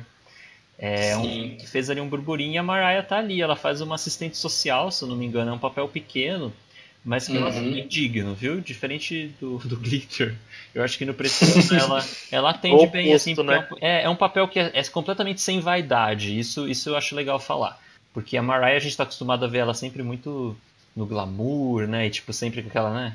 Aquela, aquele ar assim. E no filme ela tá completamente não Mariah, assim. Inclusive ela tá morena e, Sim. e um papel super sem vaidade, assim, sem maquiagem, sabe? Uma coisa. Eu achei que foi, foi legal da parte dela. É uma participação pequena, mas valeu. Então eu fiquei imaginando, imagina o diretor falando assim, ah, eu vou com a Oprah, ai, vamos fazer um filme aqui, um- uma história super pesada, super densa de uma menina negra que sofre abuso e tenta se reconciliar com a sociedade, tenta vencer na sociedade, gente. E aí do nada, ah, mas quem a gente pode chamar para ser atriz? Ah, não, vamos chamar a Mariah Carey, né? Uma ótima atriz. Ah, é, que, é que eu tento mas eu fico imaginando na minha cabeça, gente, de onde surgiu a Mariah Carey? Assim, na hora que eles tiveram, Ah. vamos chamar quem pra ser? isso tá me cheirando a indicação da Oprah. Eu acho que a Oprah chegou ali e falou: ah, essa, essa assistente social aqui, ó, chama a Mariah Carey pra fazer, entendeu? Eu acho que. Eu, eu acho porque, né, de- deve ter sido indicação dela aí, não sei, porque realmente, né, como que ela Mas é porque é muito aleatório, filme, né? Então, gente, mas é porque também tem É uma muito coisa que. aleatório, gente. A, a Mariah, ela é bastante envolvida com a, com a cultura negra nos Estados Unidos, né? Então, o Lee Daniels é um diretor é legal, não negro. sabia disso. É, então, o, o, o Lee Daniels é um diretor negro, o filme tem um elenco, né? Tipo, negro, tem a Oprah, que sempre tá ali à frente dessas, dessas produções. Então eu acho que deve ter alguma coisa ali, né? Tipo, uns contatinhos assim, chamaram a Mariah. A Mariah também fez outro filme dele, ela fez uma participação no Mordomo da Casa Branca, que é um outro filme do mesmo diretor, que é mais recente. Eu não vi esse. Mas dizem ah, que então ela tá talvez lá. eles tenham alguma amizade mesmo. É, né? O- dizem que ela tá lá, dizem, né? Eu não vi. Também não vi ela em Barretos também não, mas dizem que ela veio pra Barretos fazer um show. Ela, ela- Ah, é? ela tá montando a árvore de Natal da Casa Branca no filme. O filme pagou as decorações da árvore de Natal. É, né? Gente, a Mariah arrasou ou flopou no cinema? Gente, flopou, né? Vamos combinar. Ai, gente, eu acho que flopou, assim. Ela. Gente, Ela adoro como- a Mariah, mas flopou. É, é porque flopou porque o filme que ela fez pra ela, que ela era estrela, né, flopou geral. Então, assim, por mais que ela faça umas participações aí nos filmes até que sérios, flopou. I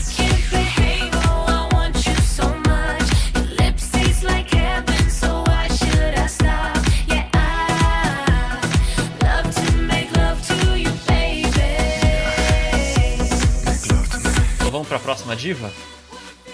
Vamos lá. Gente, a próxima diva é polêmica, tá? Porque, na verdade, eu, pelo menos, enxergo ela tanto atriz quanto cantora. Eu não acho que ela é uma diva pop que se arrisca no cinema como as que a gente tá falando. Eu acho que ela é. Eu vou além. Então eu vá. vou além. A próxima, a próxima diva é sim uma. Eu acho definitivamente é, uma atriz muito boa. É, e, e também é a minha diva favorita do cinema. Estou falando de quem, Thomas? Jennifer Lopes. A É, J-Lo. J-Lo. Ela mesma. Agora é adoro. J-Lo. É J-Lo, é J-Lo que fala, então, gente. J-Lo, agora, se, é, recentemente. Não sei se isso é antigo. Antigamente eu não lembro de ouvir J-Lo. Quando ela tá aparecendo no Disque MTV, cantando Jenny from the Block. É, Era né? Jennifer Era Lopez. Jennifer Lopez. Agora que todo mundo anuncia ela como J-Lo. Gente, Jennifer Lopez tem uma puta de uma carreira, né? Nem dá pra falar de todos os filmes dela. Mas ela tem. Sim, sim, ela Sim, tem, ela tem muito coisa. filme. Ela tem muito filme. Tem um filme que você gosta bastante dela, né, Ricardo? Que é o Golpistas. O que, que, que, que você achou É, desse filme? não. Ah, eu ia falar, eu ia falar primeiro da Cela, mas tudo bem. Não, fala, fala da Cela, fala da Cela. Não, não, não. Então, é, quando eu falei pra vocês que é, eu vou além, que eu acho ela uma, uma baita atriz, é porque eu fui assistir as golpistas no cinema no passado. é, e assim, gente, é, eu já gostava dela como atriz, eu já achava ela uma boa atriz, mas depois que eu vi as golpistas, pra mim, o, o nível de atuação que eu vi ali aumentou totalmente, porque ela rouba a cena. Então, eu acho que até foi injusto ela não ter é, ganhado uma indicação Oscar de atriz coadjuvante, porque ela merecia. Várias outras premiações indicaram ela para coadjuvante, né? Mas o Oscar, como sempre, esnoba as divas, né? A gente pode até comentar, né, que o, Uhum. o Oscar tem esse histórico de esnobar as divas. E, e, gente, ela super merecia. As Golpistas é um filme super é, feminino, né? Porque ele tem um elenco muito forte, assim, de, de mulheres incríveis, né? É, a gente tem no, no elenco a Lily Hunter, a Cardi B, a Constance Wu, a Julie Stiles, que é, que é uma queridinha aí do, do Américo, né? Que fez o. Ah, eu adoro a Julie Stiles, gente. Ela fez É, vários então, filmes bons. Ela tá sumida. Um beijo, Júlia. Aparece aí. E é, e é um- é um filme dirigido por uma mulher, dirigido pela Lorena Scafaria, que fez o- um filme que eu gosto muito com a Keira Knightley, que é Procura Seu Amigo para o Fim do Mundo, né? Então, é um filme super feminino, com atrizes bem foda, bem legais, dirigido por uma mulher. E, e ele fez uma bilheteria muito boa, ele fez quase 160 milhões. É, e o filme custou aí pouquíssimo, então fez um baita sucesso. E assim, gente, super recomendo, assim, é é uma baseado em fatos reais da, da- da história dessas mulheres, que elas eram, tipo, dançarinas de, de sex club, né? É, e elas é, acabaram ali criando meio que uma máfia. Eu posso até usar que é o primeiro filme de máfia é, feminino, né? Assim, tipo, só de mulheres, assim, porque a gente tá tão acostumado a ver filme de máfia sobre homens e tal, e acho que esse filme ele quebra um pouco essa coisa que a gente vem entendendo nos últimos anos, de só fazer filme de máfia ligado aos homens, né? E aí eu achei Sim. incrível, gente. Achei um filme maravilhoso. Eu queria falar de um filme da Jennifer Lopes, que era um filme que eu sempre soube da existência dele, assim, mas nunca tinha calhado de assistir. E aí, pra gente gravar o podcast, eu acabei assistindo, que é o Selena, que é um filme em que ela, ela acaba interpretando uma cantora no filme, né, mas é uma história real sobre a cantora Selena Quintanilha Pérez, que ela é uma cantora nascida nos Estados Unidos, mas com descendência mexicana, que fez muito sucesso depois do, do próprio pai dela ter formado uma banda com todos os integrantes da família, né? E era uma banda de, de cúmbia mexicana, que é um ritmo muito popular no México, é meio que o equivalente ao que é o, o sertanejo no Brasil, é, é a cúmbia no México. E aí ela popularizou esse ritmo no México através dessa banda, e ela foi ficando cada vez mais famosa, gravou discos em inglês também, e ela foi e ela acabou sendo assassinada em 97. E aí a Jennifer Lopez foi e, não, minto, a, a morte dela foi em 95. E aí em 97 a Jennifer Lopez lançou esse filme sobre, sobre a vida dessa cantora. E vale muito a pena ser visto, é um filme muito bom. Ele podia ser um filme um pouco mais curto, eu acho, porque né, acaba tendo um romance no meio do filme e tal, aí isso dá uma enrolada. Mas assim, vale muito a pena não só pela, pela participação, pela, pela atuação da Jennifer Lopez no filme, mas também para conhecer a trajetória dessa cantora Selena, que, que vale muito a pena ser conhecida. Viu?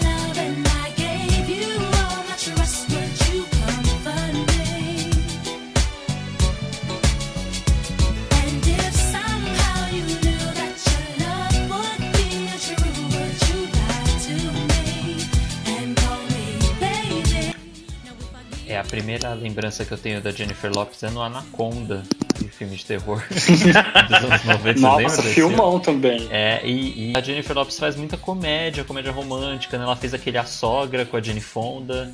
Sim. É, e fez várias comédias românticas sessão da tarde, mas acho que ela, ela sempre convence, assim. É o que eu falei, acho que ela é atriz, ela não é. Ela não tá ali sobrando, não. Eu acho que é por isso que as pessoas meio que têm um- algum preconceito, assim. Muita gente, quando. é, eu tenho até uma amiga, né? Quando eu falo, ah, Jennifer Lopez tá nesse filme, a minha amiga até torce o nariz. Ela, ai, Jennifer Lopez, né? Então eu acho que as pessoas têm muito preconceito, porque. É, primeiro, por ela ser cantora, e segundo, porque como ela fez muita comédia romântica, que não é um gênero tão valorizado no cinema, nem nas premiações, o Oscar, então a pessoa acaba tendo uma, uma fama negativa, assim, mas ela, ela, ela quis provar fazendo filmes diferentes, tipo a Cela. A Cela é um, um filme de suspense que eu acho incrível, incrível assim, de todos os sentidos. É, ela é a protagonista do filme, ao lado do Vince Volga, e tem também o Vincent Onofrio, é, dirigido pelo Tassin Singh, que é o diretor que fazia o clipe lá da banda é, Rain, como é? Rain, R-E-M, eu não sei se é pronunciado. Ah, o R.E.M. Isso, sim, nossa. Aham. Essa mesmo, obrigado. Parece vó falando. R.E.M., sim. A Cela eu assisti também. Eu lembro que ele concorreu É- é a um vários MTV Movie Awards na época. De melhor vilão, Ai, eu lembro disso. Era, é, é um filme que Nossa. tem uns figurinos bem, bem bacanas, assim, né? É todo Nossa, visual. eu assisti. É, então, eu lembro dos figurinos. Eu tenho, eu tenho muita pouca lembrança desse filme, mas eu lembro muito do visual desse filme na época. É, e assim, eu acho que é um filme que não, assim, é super original porque ele não é adaptado de nenhum romance, então ele é um roteiro original, né? E ele, ele não deixa nada a desejar para esses grandes filmes de suspense, assim, porque ele, ele meio que mistura suspense com fantasia e tem uma parte mais onírica, né? Que é do, do, do pesadelo, que assim, ela na verdade, ela entra na mente do assassino e aí dele, eles usam uns cabos suspensos, umas coisas meio, meio, meio Inception, assim, sabe? Ó, ó o Nula aí no, no assunto. Querendo entrar na diva. Então eles usam uns cabos assim pra entrar na mente do psicopata, e na mente é, do psicopata tem vários níveis. E você tem que chegar no, no, no- no nível dele quando era criança para poder descobrir por que, que ele se tornou um psicopata. E aí nisso eles têm que correr contra o tempo que o psicopata prendeu uma vítima numa caixa de água que tem 24 horas para essa, pra essa vítima não morrer afogada. E aí nisso tem um romance com o policial, e aí a, a gente também vai descobrindo aos poucos um pouco também da história da, da personagem da Jennifer Lawrence. Então, assim, eu acho um filmaço mesmo. E funciona ainda hoje. Jennifer assim, Lopez. se você colocar Ricardo. hoje. Eu falei o quê? Jennifer Lawrence. Jennifer Lawrence. Ah, duas Jennifer aí. que não deixa nada a desejar aos grandes suspenses aí feitos hoje. Então ela Nossa, arrasou. mas eu fiquei- ou- eu- eu- Ah, desculpa. Me instigou, eu vou querer rever esse filme agora. Ai, veja. Ah, e só mais uma curiosidade, o, o, o- como é que fala? O Américo, ele falou do Anaconda. É, gente, só, só para quem não lembra, o Anaconda, ele é, é, tecnicamente ele se passa aqui no Brasil, na Amazônia, né? Então, é, mas é, se vocês vão ver hoje é bem trash o filme, gente, mas é muito divertido, assim. Eu acho que é um daquele tipo a múmia, sabe, assim, de 99, um daqueles filmes que você assiste só pra dar risada hoje em dia. É trash mesmo. Mas na época eu já assistia pra dar risada na Conda. Eu nunca achei muito. Ah, nunca levei muito a sério, não. É, Não, mas ele, ele foi um filme que ele foi lançado e ele não foi levado nada a sério. Eles não É, mas ele fez muito dele. sucesso na época. Ele Muito fez. sucesso. Aí, gente, Jennifer Lopes arrasou ou flopou? Ah, arrasou, né? Eu acho ela muito boa, apesar Arrasou. de nem todo ela, filme. ela arrasa. É, nem todo filme que ela faz é bom. Talvez ela não faça boas escolhas. Ela, ela acho que ela Sim. talvez até mereça mais, mas arrasou. Mas ela arrasou, é. É. isso aí. Arrasou. Ela tá, assim, é a minha diva favorita do cinema, gente. Então, tá carimbada com um selo de arraso. E a nossa próxima, hein, gente? Ah, na verdade, a gente tem duas próximas que elas começaram a carreira juntinhas. Vamos falar das duas juntas? Que eu acho que Vamos, as, é, duas, vamos as duas começaram a carreira juntas no Disney Channel, estouraram ali no Ah. finalzinho dos anos 90 é, e floparam nos anos 2000 no cinema. a gente tá falando Não, de gente, quem? mas aí como que a gente faz? É, a gente tá falando de Britney e Cristina Aguilera. Cristina Aguilera. É, mas aí, como é que eu vou fazer pra colocar duas músicas dela, já que a gente tá falando delas juntas? Ah, coloca, Ah, já sei. Coloca a da Britney, porque a da Britney tem em no dois filme. momentos diferentes, É. sei lá. É. Começa com a É. Britney e termina com a Cristina, porque o flop da Britney veio antes.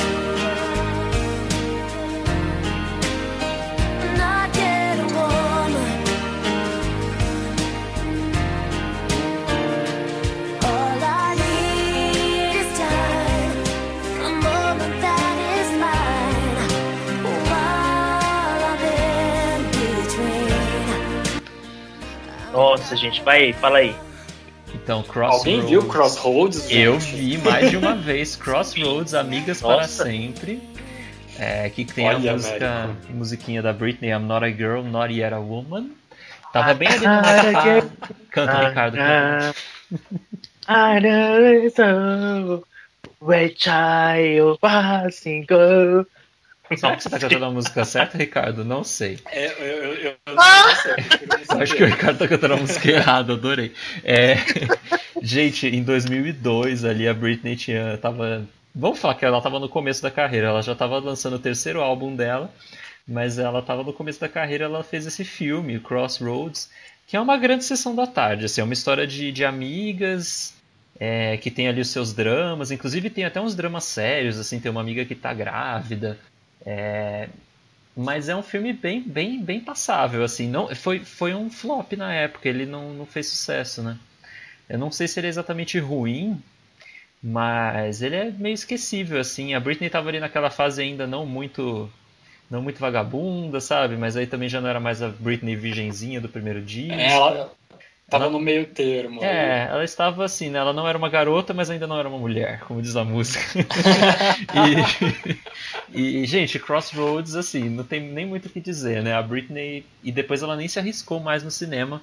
Ela já chegou a aparecer em alguns outros filmes. Ah, assim. eu, eu, gosto da, eu gosto da participação dela no documentário do Michael Moore, no, no Fahrenheit 11 de Sim. setembro. Vocês lembram disso? Sim. Gente, pelo amor de Deus. Então, ela apareceu É como ela mesma, mas como atriz ela tentou. Mas assim, é um, é um filme esquecível, o papel não é nem muito desafiador, não dá nem pra falar que ela tá ruim no papel, porque é um papel que é ela ali, né?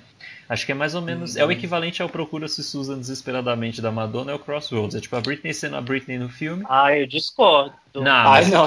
Eu acho que, eu acho que o SUS é muito bom, assim, comparado Ele com é esse filme. superior. Gente, vocês é. entenderam É, a minha comparação, eu tô falando no sentido de que elas interpretam elas mesmas nos filmes. Então, assim como Ah, a gente tá, comentou sim. que a Madonna tá fazendo a Madonna mesmo no filme e confunde-se com a personagem, aqui também confunde-se a Britney, só que o filme é muito inferior. Isso sem dúvida. É, Sim. Então a Britney acho que a gente pode dar o veredito já que ela flopou no cinema, né? Nossa, flopou Nossa, ela não. total. Gente, ela não flopou, ela foi flopadíssima, assim. A gente vai dar o troféu da, da maior flopada aqui da roda, acho que é pra Britney, com certeza. Ai, mas se bem que Porque a, próxima, a pelo Christi- menos. Não, gente, mas assim, eu acho que a próxima que a gente vai falar agora, pelo menos tentou. Eu acho que tem, tem alguns pequenos méritos. Vai, vocês querem começar a falar? Burlesque,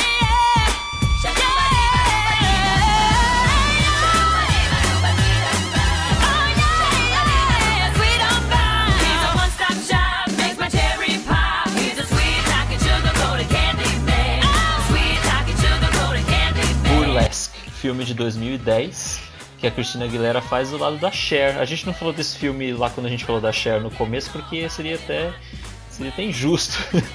a Cher com É, a gente bom. ia queimar a Cher- A gente ia a queimar a Cristina Cher. É, né? aí a gente deixou pra queimar a Ah, Cristina. A Cristina Aguilera fez Burlesque junto com a Cher. Eu lembro que na época todo mundo ficou doido com o lançamento desse filme, porque eram duas divas, né? Uma diva mais clássica e a, e a Cristina que, né, tava lá. E flopou também, né, gente? Ai, flopou. É, ele é um filme chato, assim. O, o filme ele, ele tem um visual incrível, assim. A proposta dele é bastante interessante, mas, mas não é nada envolvente, não. Ele é bem, bem chatinho. Sabe, sabe o que eu não entendo desse filme? É porque assim, eu vejo eu vejo muitas pessoas que amam filme, principalmente assim, o, é, muitos LGBT que amam o filme, que falam, ai, é, é filme maravilhoso, ai, mudou minha vida, não sei o quê, ai, eu amo as interpretações, as danças. Aí eu, eu assisti pela primeira vez ontem, né, para gravar o episódio de hoje, porque eu precisava ver esse filme que todo mundo tanto ama. E eu cheguei a duas conclusões. A primeira delas é que esse filme é quase que um remake é, sem alma do filme Showbar. Vocês se lembram do Showbar? Uhum, sim, sim, pode crer. Gente, é, é, as, me, é, é as mesmas. É, as, tudo que acontece com a personagem de Showbar acontece com ela. É uma menina que ela trabalha num restaurante numa cidade pequena, ela vai para Nova York.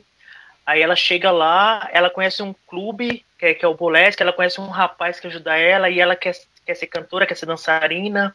Gente, é a mesma história, assim, tem até algumas cenas que são muito parecidas. Eu, fiquei chocado, assim, eu falei, gente, o diretor nem tentou disfarçar assim, gente, é muito parecido.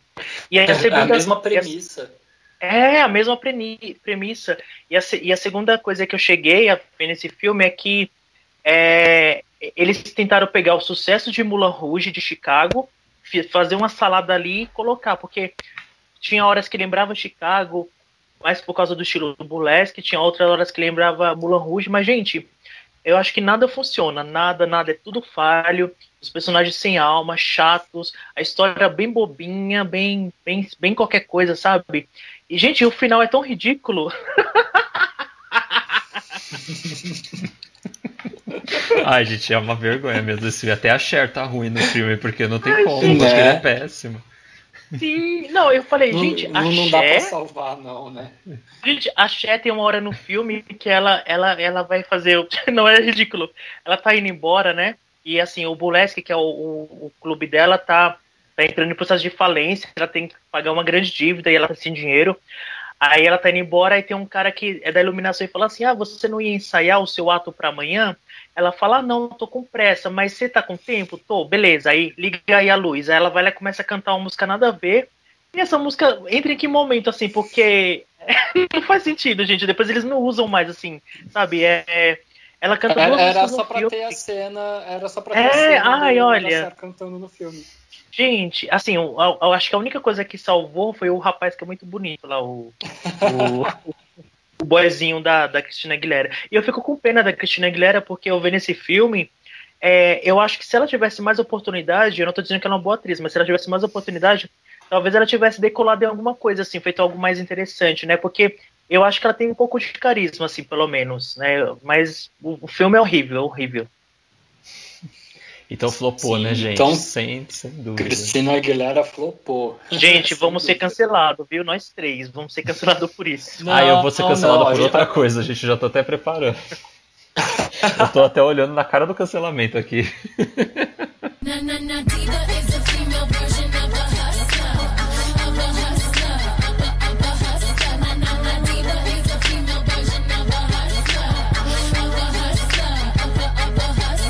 Gente, e agora? É, pela musiquinha que tá tocando aí no fundo, vocês já devem saber ou perceber. E vamos falar agora da minha diva favorita. Não a minha diva favorita no cinema, que eu já falei que é a Jennifer Lopez, mas a minha diva, assim, diva como cantora, que eu, que eu gosto bastante, que é a Beyoncé. E aí, gente, o que vocês acham da Beyoncé? Como Eu atriz. já tô dançando aqui. Ai, já. você arrasa em tudo, né? Nossa, ela é tô dançando maravilhosa. aqui, gente. Nossa, É, eu acho que ela fez diva até... inspirada, adoro. É, ela fez pouca coisa no cinema, né, gente? Ela. é, vou dar um resumão aqui pra gente chegar nos filmes que a gente vai falar. Mas ela começou fazendo Austin Powers, o segundo filme da, da série, com o Mike Myers, né? É, e ela fez um remake da Pantera Cor-de-Rosa, né? Com o Steve Martin, se não me engano. É Steve Martin? É, ah, Sim, é Steve Martin. é ele mesmo. Tá. Uhum. E aí, depois desses dois filmes, onde ela faz uma participação assim, até que relevante, mas sem muita muito o que falar, ela fez o Dream Girls, que é um musical que ficou bem famoso na época. Concorreu ao Oscar também. É, né? ganhou, né? Acho que ganhou a atriz coadjuvante, Uhum. a Jennifer Hudson. Ai, gente, tô aqui só, só no. Só no é, Single Ladies. ai, só no Singularity. Só no Nossa, como Singularity. você sabe?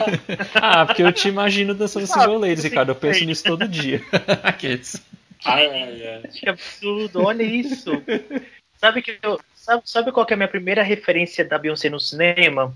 É um filme que passava muito, mas muito, muito no, no SBT. É, se chama Carmen a Hip Ropeira. É, Nossa. é um filme de. é, ela é protagonista. Gente, que podre. Eu não sabia da existência desse filme, não. Nem coloquei na lista aqui. De que É um ano que é de esse filme, ô Ricardo? 2001. É um filme de 2001. E é um filme que eu assistia muito. Então toda vez que passava no SBT, eu assistia, porque o filme é ruim, mas eu, eu gostava, né? Então é, é, é uma história bem, bem, bem qualquer coisa, assim, sabe? Tipo, tipo de- Mas é, do- é- do- é tipo uma versão da, da Carmen de Bizet, assim?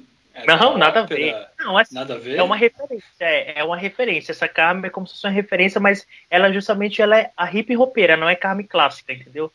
Hum, sim. E a Beyoncé que faz a Carmen, ela é protagonista? Isso, a Beyoncé que faz a Carmen. Né? Uhum. Então, aí conta a história, é, essa Carmen era tipo um aspirante a cantora, sabe? E ela se apaixona também por um cara que é, é do mundo do crime, daí tem, tem um cara, o delegado, eu não lembro direito, mas é, é, é uma história meio do mundo do crime, é, mas acho, eu, eu gostava, assim, eu era criança na época, assim, eu assistia bastante quando passava no Nossa, SBT. eu, eu, eu entendi agora o trocadilho com o título, né? Porque é Carmen a hip ropeira, tipo de hip hop. Isso, Nossa, Isso, mas quando- Total isso. sentido. Nossa, mas Ninguém nem fala hip hopeira, tinha gente. ente- Não é uma palavra que se usa. que trash. É, né? Eu sou hip hopeira, então a grande hip hopeira. Não, mas eu acho que é tipo, não. Mas é um trocadilho com ópera, eu acho. Que é tipo. isso, hip hop exatamente. E, tipo, Isso hip mesmo. hopera, É. entendeu? Ah, É um então deve ser. hip- ópera. Ah, tá. Hum. Melhor, men- menos mal. Menos pior, né? Continua péssimo, mas. Menos pior. Gente, e tem um filme dela também, que é de 2009, que eu não assisti, mas eu queria saber se vocês assistiram, porque é um filme que toda vez que passa assim na TV, é, tá no final, eu nunca consigo pegar do começo, eu não consigo achar ele com facilidade, mas eu quero muito ver que é o Obsessiva. É... Qual é o nome do filme, gente? Nossa.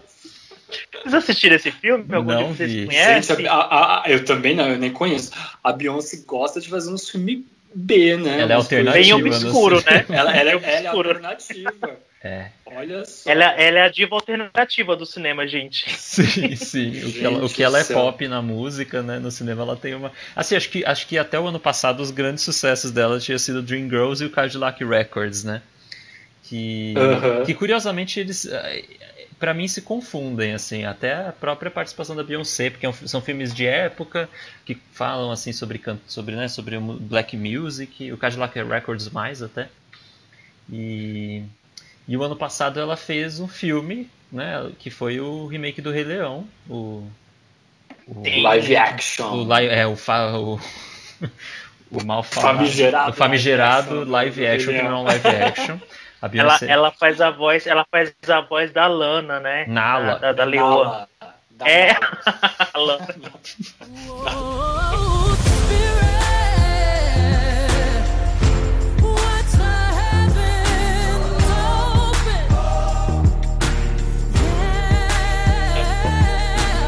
Ela faz a voz da Nala, ela compôs uma música pro filme que tem as, as músicas originais do, do desenho de 95, 94, quer dizer. E, e aí tem uma música nova que é, de, que é de autoria dela que toca numa ceninha do filme, né? Que é o Spirit. Eu Sim. gosto da música, gente. Eu também Assim, gosto. eu, eu- tudo que ela faz como cantora, eu adoro, assim, eu sou suspeito pra falar. Eu acho ela uma das maiores cantoras da atualidade, ponto. Agora, como atriz, a gente já pode conversar e, e questionar um pouco, né? É, Ah, mas é que ela tem pouca coisa feita, então não, não dá muito pra mensurar ainda, né? Porque eu acho que o grande papel de relevância dela mesmo foi, foi em Dreamgirls. Aí não dá pra mensurar muito a partir disso só. é, e ela Porque faz ela- não, mas é porque né? você não. Não, mas é porque você não viu Carmen é hip ropeira, né? Gente do céu. Então, eu acho que assim, a Beyoncé de fato, hoje em dia, eu acho que ela é a artista viva mais relevante. é, atualmente, assim, tipo, a que tá mais é, fazendo. A que tá mais servindo, sabe? Beyoncé tá servindo Uhum. o tempo inteiro. Inclusive, como diretora, Sim. esse ano ela lançou Black King, que é uma releitura dos temas do Rei Leão. é, que é basicamente, é na verdade um álbum visual, assim, né? A gente pode falar que ela usa as músicas do, do último álbum dela, que é o The Gift, e, e ela aparece no filme, mas não dá pra gente colocar esse filme na lista porque ela não interpreta, ela aparece cantando, ela é a Beyoncé, de certa forma, não sei. Mas ela é super relevante. Agora, no cinema, eu acho que ela não se deu muitas oportunidades como atriz, talvez ela não faça questão. Eu tenho uma fofoca de bastidor, porque o, eu, Thomas que traz os, o- as fofocas, é que assim, era, é- ela, ela era cotada para pra estar no lugar da Lady Gaga em Nasce uma Estrela. Então, assim, só uma fofoquinha aí, né? Rolou, rolou ali uma rivalidade, assim. Nossa. Mas era ela que era cotada pra ser, para fazer. Ó, ia ser o Clint Stewart dirigindo o filme é, e a Beyoncé como atriz principal. Nossa, acho que eu ia gostar dessa versão. Poxa. É, eu acho que ia ser melhor. Gente, como assim, Américo? Ai, gente, Ai, a- a- espera. Américo vai ter que A gente cancelar. chegar lá. Espera chegar lá A que o cancelamento tá aqui do meu lado. O cancelamento tá aqui no meu ombro. Só na espreita. gente. Gente, então a Sim. Beyoncé, ela arrasou ou flopou no cinema, hein? Essa é polêmica também. Ai, Ai, difícil gente. dizer.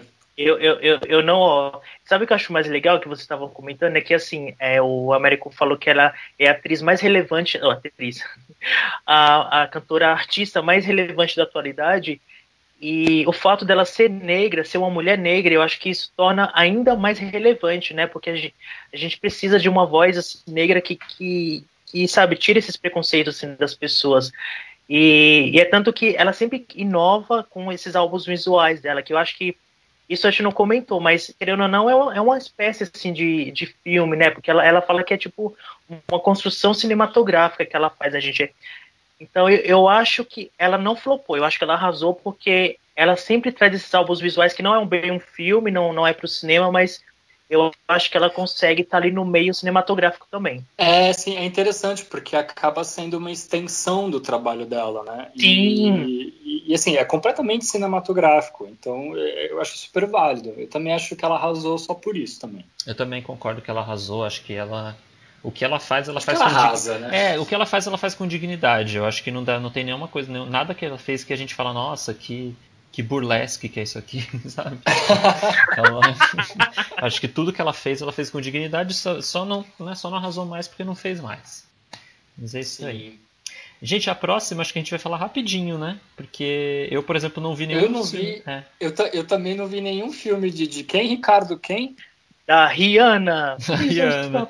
Music, Né? music, Como- music. Please Nossa, stop the music. music,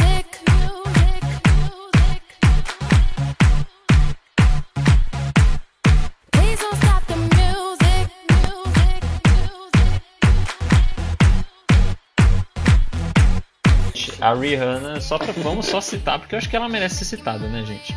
Mas sim, ela sim, participou ela tem do- uma produção aí. Ela participou da versão pro cinema do musical N. É, depois ela fez. Então, Américo, é, aonde que ela está no N? Eu, eu tenho esse filme, a versão de 2014, eu tenho a versão original dos anos 80. Eu não, eu não vi até eu, quando, quando você falou que ela participou de Jenny em 2014. Eu fui até procurar no filme, gente, em que momento que ela aparece? No Ai, aonde você tá vendo? N, No YouTube. Aonde? Deixa eu colocar aqui. Espera aí, gente, deixa eu colocar rapidinho. Eu tô procurando no 2014, Letterboxd. D, o filme N.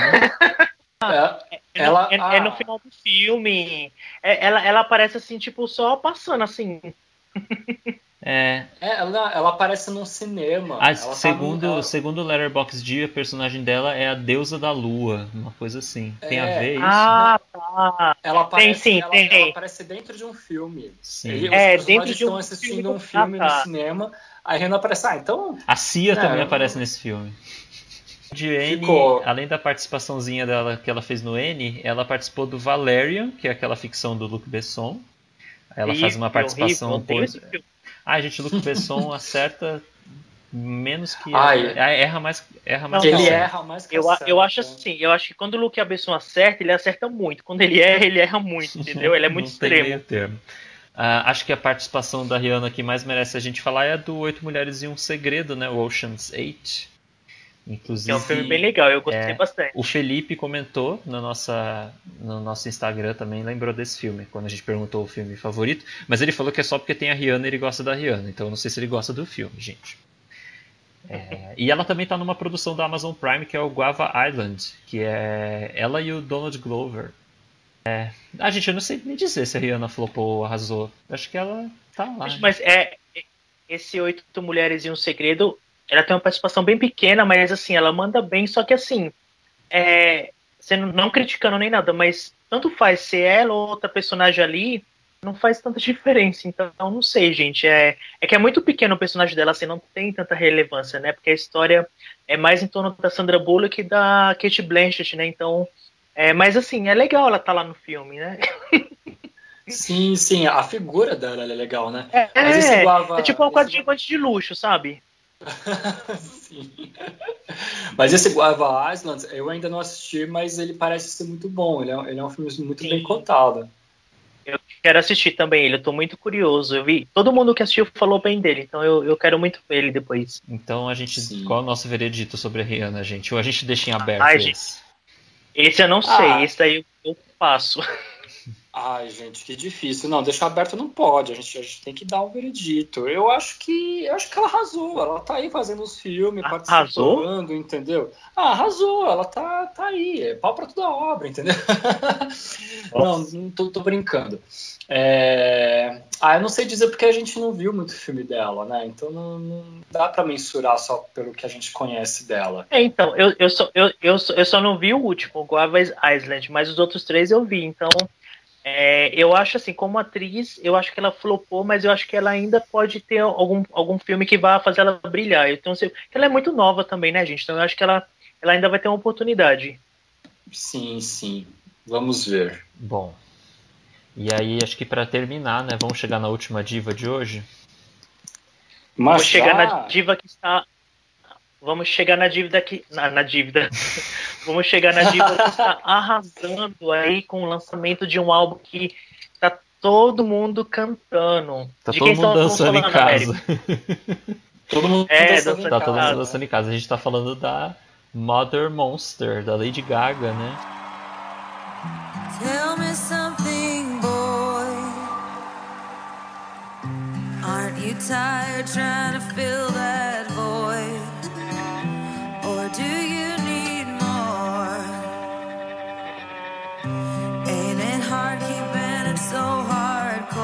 A Lady Gaga fez algumas participações no cinema no Machete, do Robert Rodrigues. Depois no Sin City 2. É, e, e ela participou também do American Horror Story, né? Da série de TV do Ryan Sim, ela tá numa das temporadas, é. Mas ela tá na É, lista. e as pessoas elogiam muito. É, eu acho que ela, ela, ela não, não deixa a desejar, não. Ela tá na lista porque ela foi indicada ao Oscar ano passado. Uhum. É, inclusive, ela quase foi a segunda diva a ganhar um Oscar, né? de- Depois da Cher, é, pelo Nasce uma Estrela.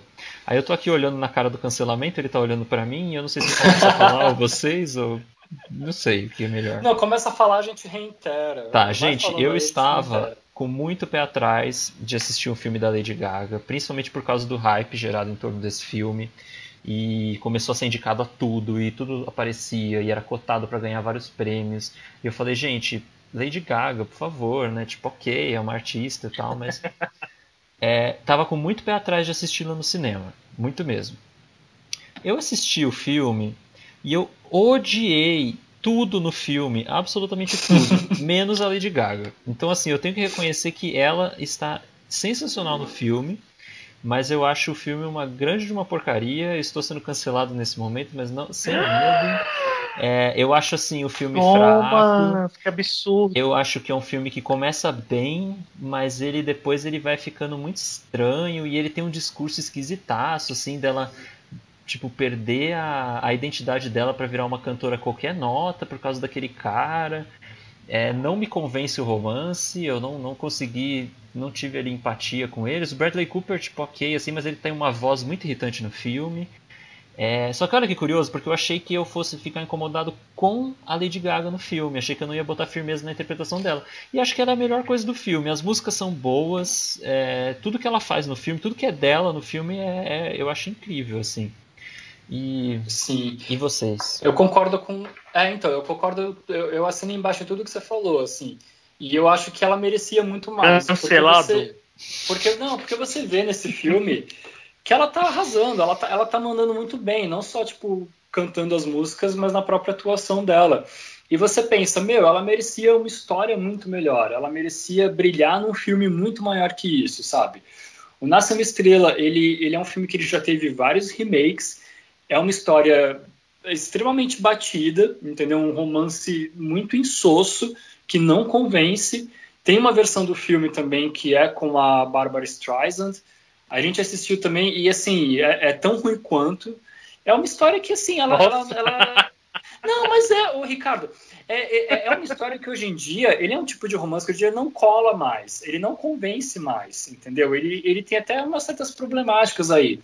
Mas eu concordo muito com o Fernando, com, com o Américo, quando ele diz que, assim, é, tudo que a Lady Gaga faz no filme é bom, entendeu? Ela não é o problema do filme. O filme ele tem vários outros problemas de condução, de desenvolvimento, assim, mas ela tá ótima, ela tá arrasando no filme. Mas é um filme que eu também não gosto. Eu não vou me incluir nessa porque eu tenho minha defesa e vou passar pano pro filme, tá, gente? Agora é minha vez de passar pano.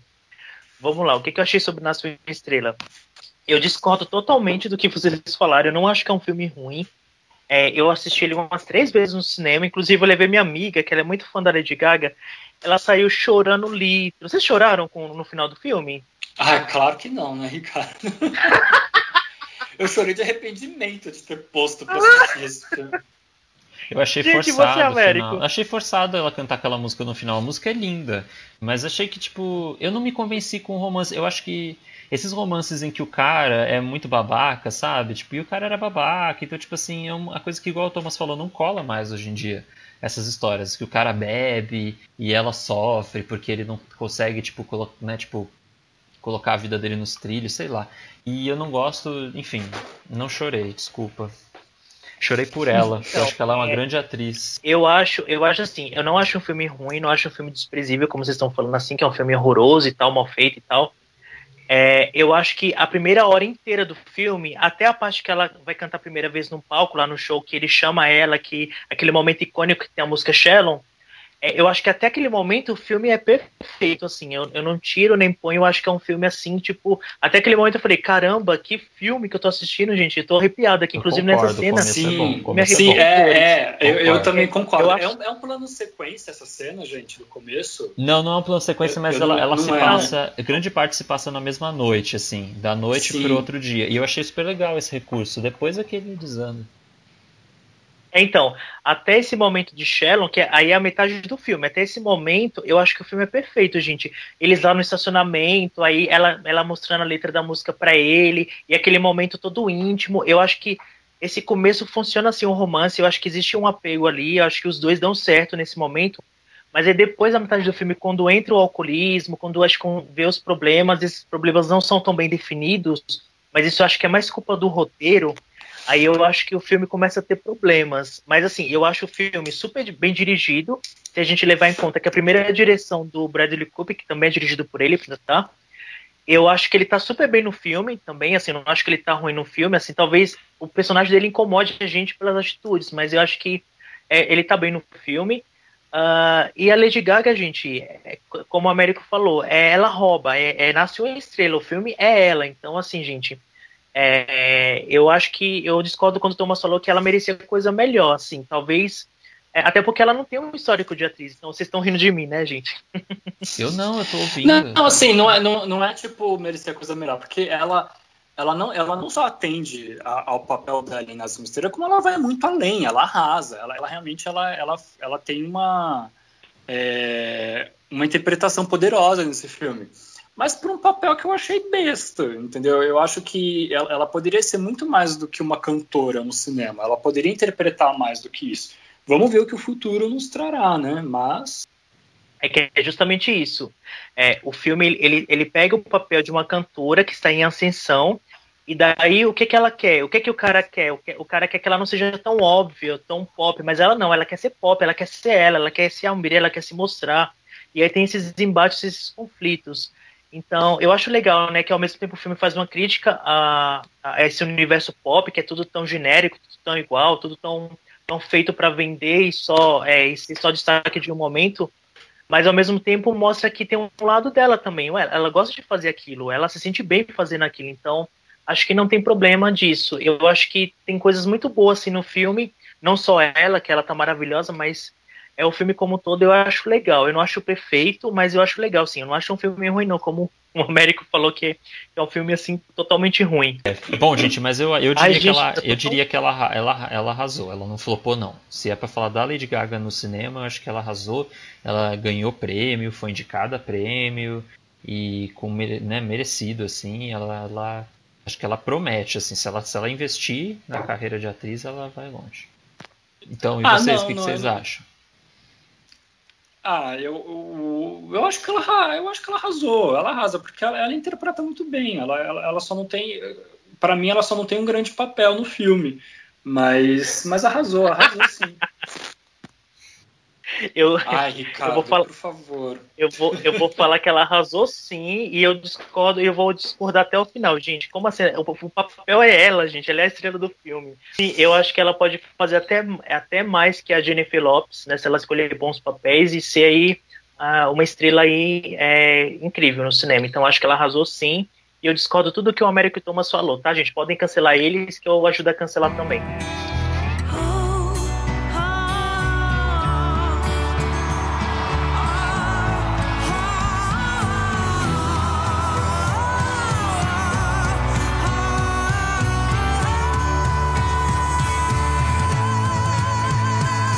Gente, agora a gente vai para o Rebobine, por favor. Nosso novo quadro de notícias, com notícias não tão novas assim. Solta a vinheta aí, Ricardo.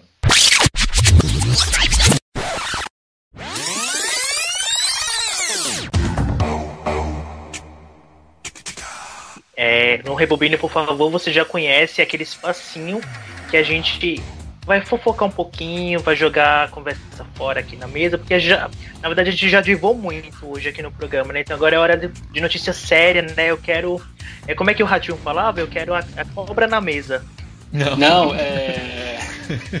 a cobra vai fumar. A cobra vai fumar. É isso aí. Tem café no bully hoje aqui. Café no pulo. Ai, gente, que deprê. A gente foi de Divas Pop pro Ratinho, vamos lá. Que horror, né?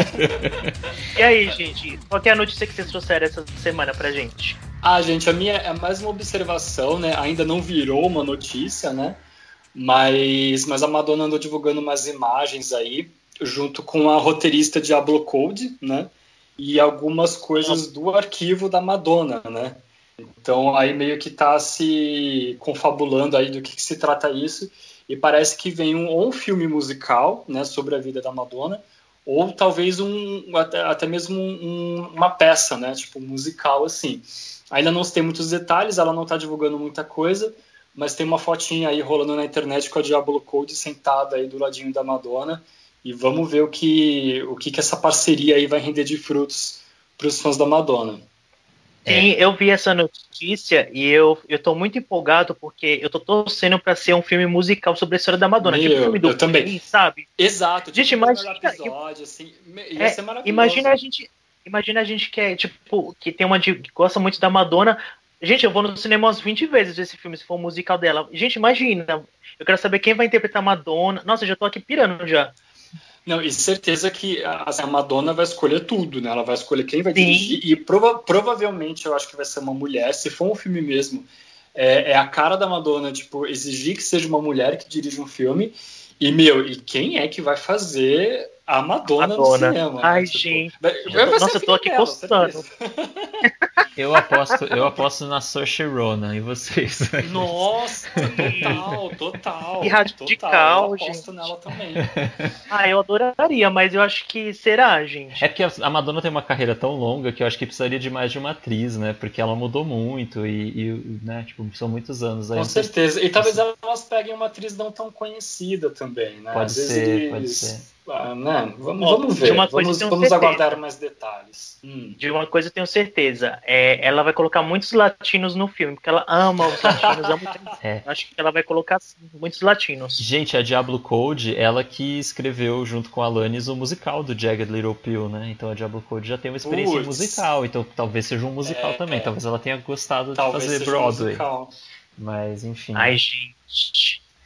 Ah, Ai, legal será que eu vou ter que viajar de avião para ver esse musical, gente? Pelo amor. Ai. Mas podia ver a- um filme, podia, podia ser um filme. E aí, Américo, e você? Qual que é a sua notícia da semana? Gente, a minha notícia da semana é uma notícia rapidinha que me deixou com calor aqui nesses dias frios, que é o seguinte. O ex-assessor do Michael B. Jordan, que é o cara que fez o vilão do Pantera Negra, enfim, o ator, ele falou numa entrevista que, o- que o Michael B. Jordan flertava com todo mundo. Falou que ele ficava andando de cueca e paquerava todo mundo, inclusive o ex-assessor. Falou que um dia sugeriu que os dois se beijassem. É, tirando aí, deixando um pouco de Gente, fora. que fofoca. É, uma fofocona, né? Deixando um pouco de fora toda a problematização de como essas grandes estrelas, às vezes eles podem ser abusivos, é, até no sentido sexual, com, os, né, com as pessoas que trabalham em volta deles. Eu entraria na fila para ser para o Marco B. Jordan flertar comigo, não sei vocês. Então eu quis trazer essa notícia para vocês, que eu estou na fila esperando, porque se ele flerta com todo mundo, acho que ele só não flertou comigo porque a gente não se conheceu ainda. É, porque ainda, ainda não se trombaram, é. É.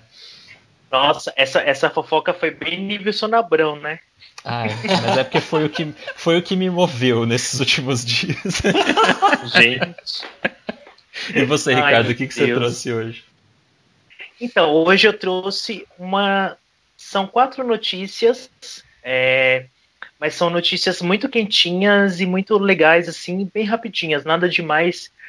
Ah, a primeira delas é que a gente, como a gente falou do, do fez um especial sobre o Nola no episódio anterior, é, o filme Tenet foi adiado de novo. Nossa.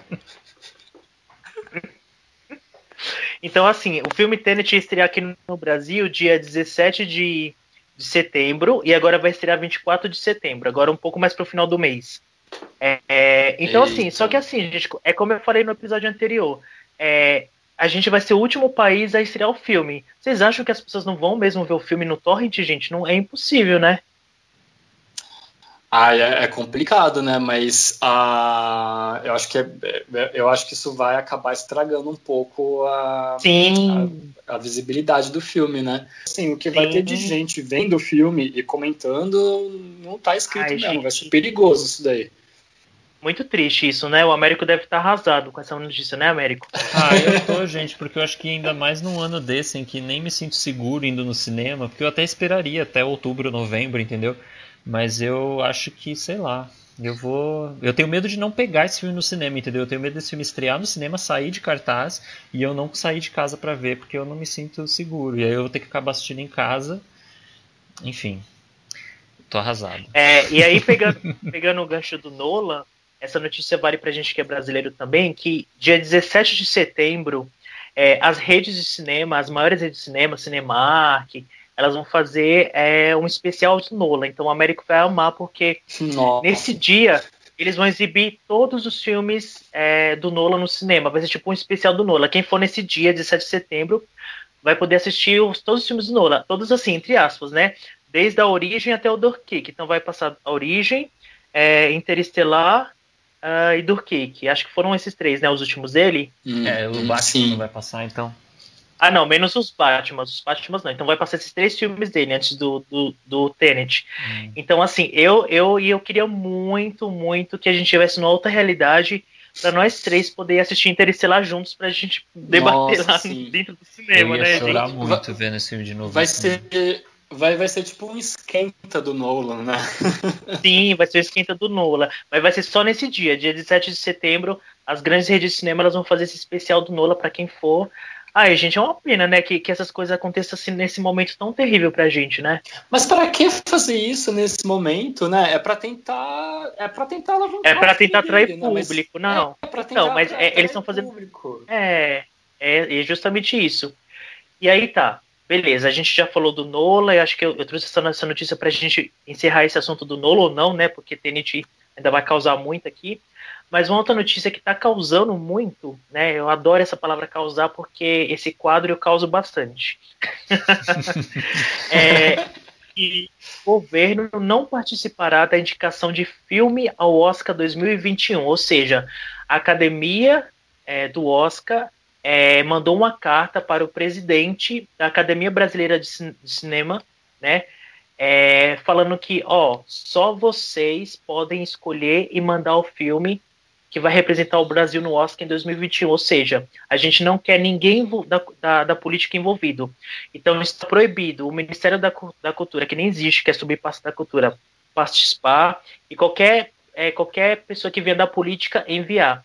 Só quem pode enviar e só quem vai, ser, quem vai receber é a Academia Brasileira de Cinema. Então, eu acho essa notícia Olha. super legal, porque agora não vai correr o risco, tipo, sei lá, do Bolsonaro querer mandar um filme qualquer só porque ele gostou do filme e quer que vá concorrer ao Oscar, É sabe? que ele gostou, Ah, não, eu acho que ele nem deve assistir filme nenhum, mas eu. Mas não tem o risco É, de correr é, de, de acontecer retaliação política, né? eu acho que essa é a notícia mais importante assim da semana para nós brasileiros, assim, sabe? Porque dá um alívio de saber que a gente agora vai vai, vai poder ter um filme justo, assim, entre aspas, digamos, para representar o Brasil no Oscar do ano que vem. É, e a última notícia que eu vou trazer antes do nosso fake news da semana é uma notícia assim que assim é super bobinha, mas que me, me agradou muito que ano que vem a gente vai ter um filme estrelado por Longa Lerma, que é o Percy Jackson, e o Asa Butterfield, né, que é o menininho do, da série Sex Education, que eu gosto bastante da Netflix. É, então, assim, são dois atores super fofos, assim, super, tipo, é, que eu sempre quis que eles trabalhassem junto e finalmente vão trabalhar, gente, eu tô muito empolgado.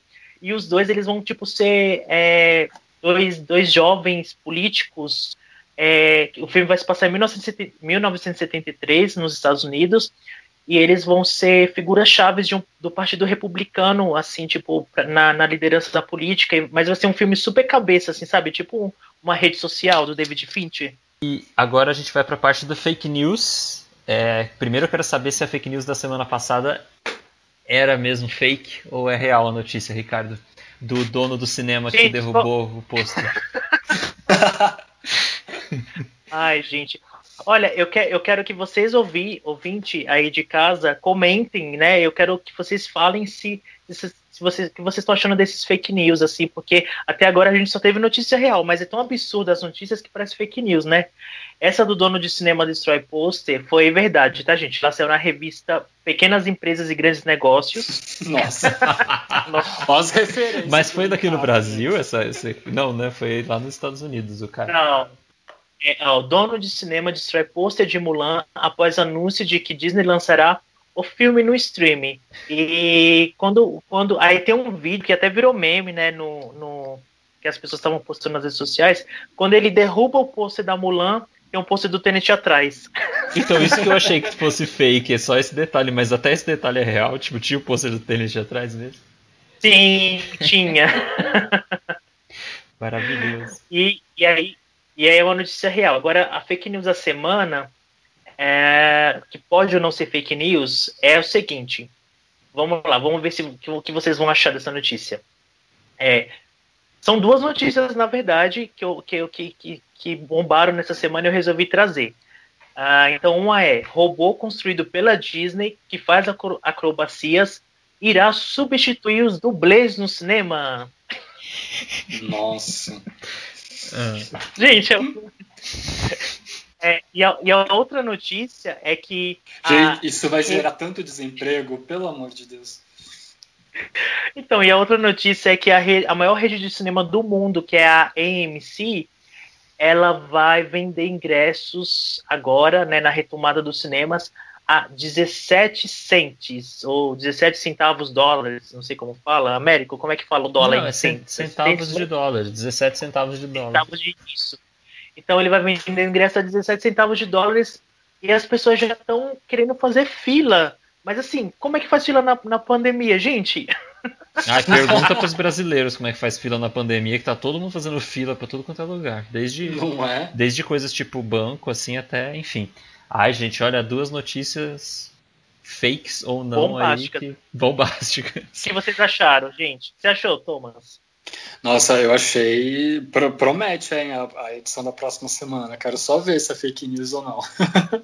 Mas, mas eu adorei o comentário do Thomas falando que vai gerar muito desemprego. Gente, eu. eu Nossa, com certeza, Que porque qual que é a necessidade de criar dublê para de criar um robô para substituir o trabalho dos dublês? Tudo bem que assim, Gente, é, é um trabalho arriscado e tudo mais, mas gente, sempre foi assim. Para que mexer nisso?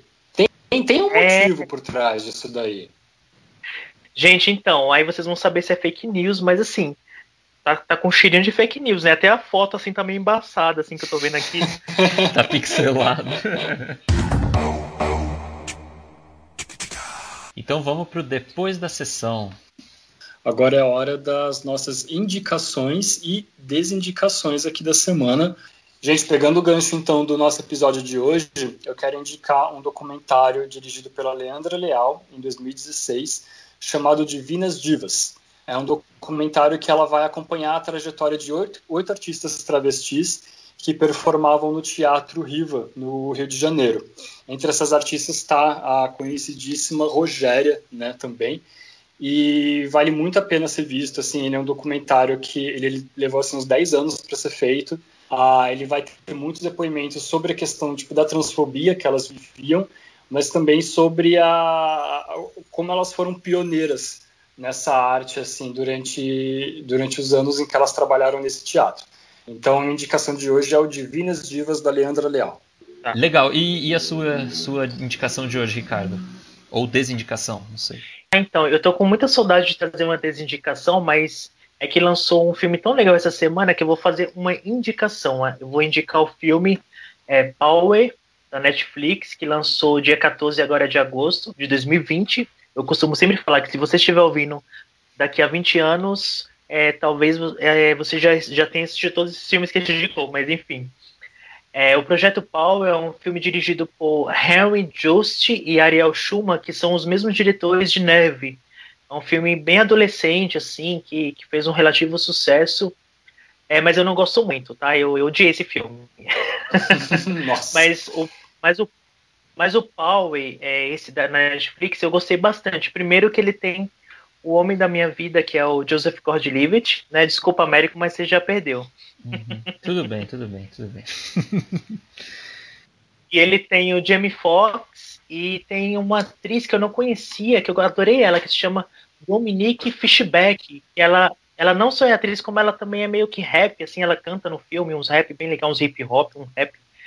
Cara, eu achei sensacional. É um filme desconstruído de super-herói, assim, um filme mais realista. É, é estilo aquele Por Esse Limite, sabe? Vocês lembram desse filme, Por Esse Limite? Uhum. Então, e aí ele conta a história de. É, de- é tipo uma pílula é, que, que, que eles estão é, contra, contrabandeando na New Nova Orleans, né? E essa pílula dá o poder para quem tomar é, dela é, ter algum tipo de poder específico relacionado a algum animal num período de cinco minutos. Então, durante cinco minutos, ela pode ter esse poder específico. Então, você pode camuflar, você pode voar, você pode soltar fogo. Você pode, tipo, ter um poder dos X-Men, sabe assim? Os X-Men tinham vários tipos de poderes. Mas durante cinco minutos. Só que isso é uma droga. Então, assim, se você tomar com frequência, você pode morrer de overdose. E se você não souber usar ela, você também pode ter alguma contraindicação, né? E aí o que mais o que eu mais gostei é da forma como o filme trata os personagens, porque a menina que eu falei, a Dominique Fishback, o nome dela é Robin, Robin. Só que o Robin é uma referência ao Robin do Batman, porque as roupas, as roupas que ela usa é sempre nas cores das, da roupa do Robin mesmo, sabe, assim, do personagem, que é laranja, verde e amarelo. E, e o Joseph Gordon-Levitt é o melhor amigo dela, então ele é um policial jovem que ele quer é, acabar com a corrupção da polícia. Ele tá vestido de policial Foxx, de que ele é- novo. Sim, gente, tá de policial jovem, você vai amar. Vou assistir amanhã.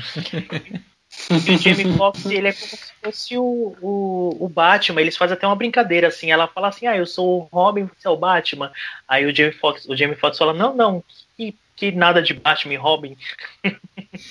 então eu acho muito legal, porque é um filme super acelerado, tem uma edição bem maneira, bem frenética, tem umas luzes de neon, assim, muito louca. E o que eu mais achei legal é que a produção tá de altíssimo nível. Então os efeitos especiais do filme assim, não deixam a desejar para nenhum blockbuster aí é, que, que passa no cinema, né? Não é porque é Netflix que eles vão fazer um, um projeto meia boca. Bom, é isso aí, pessoal. A gente vai ter que encerrar o programa, né? Porque a gente tem uma performance para fazer agora, né? Não, brincadeira. Mas.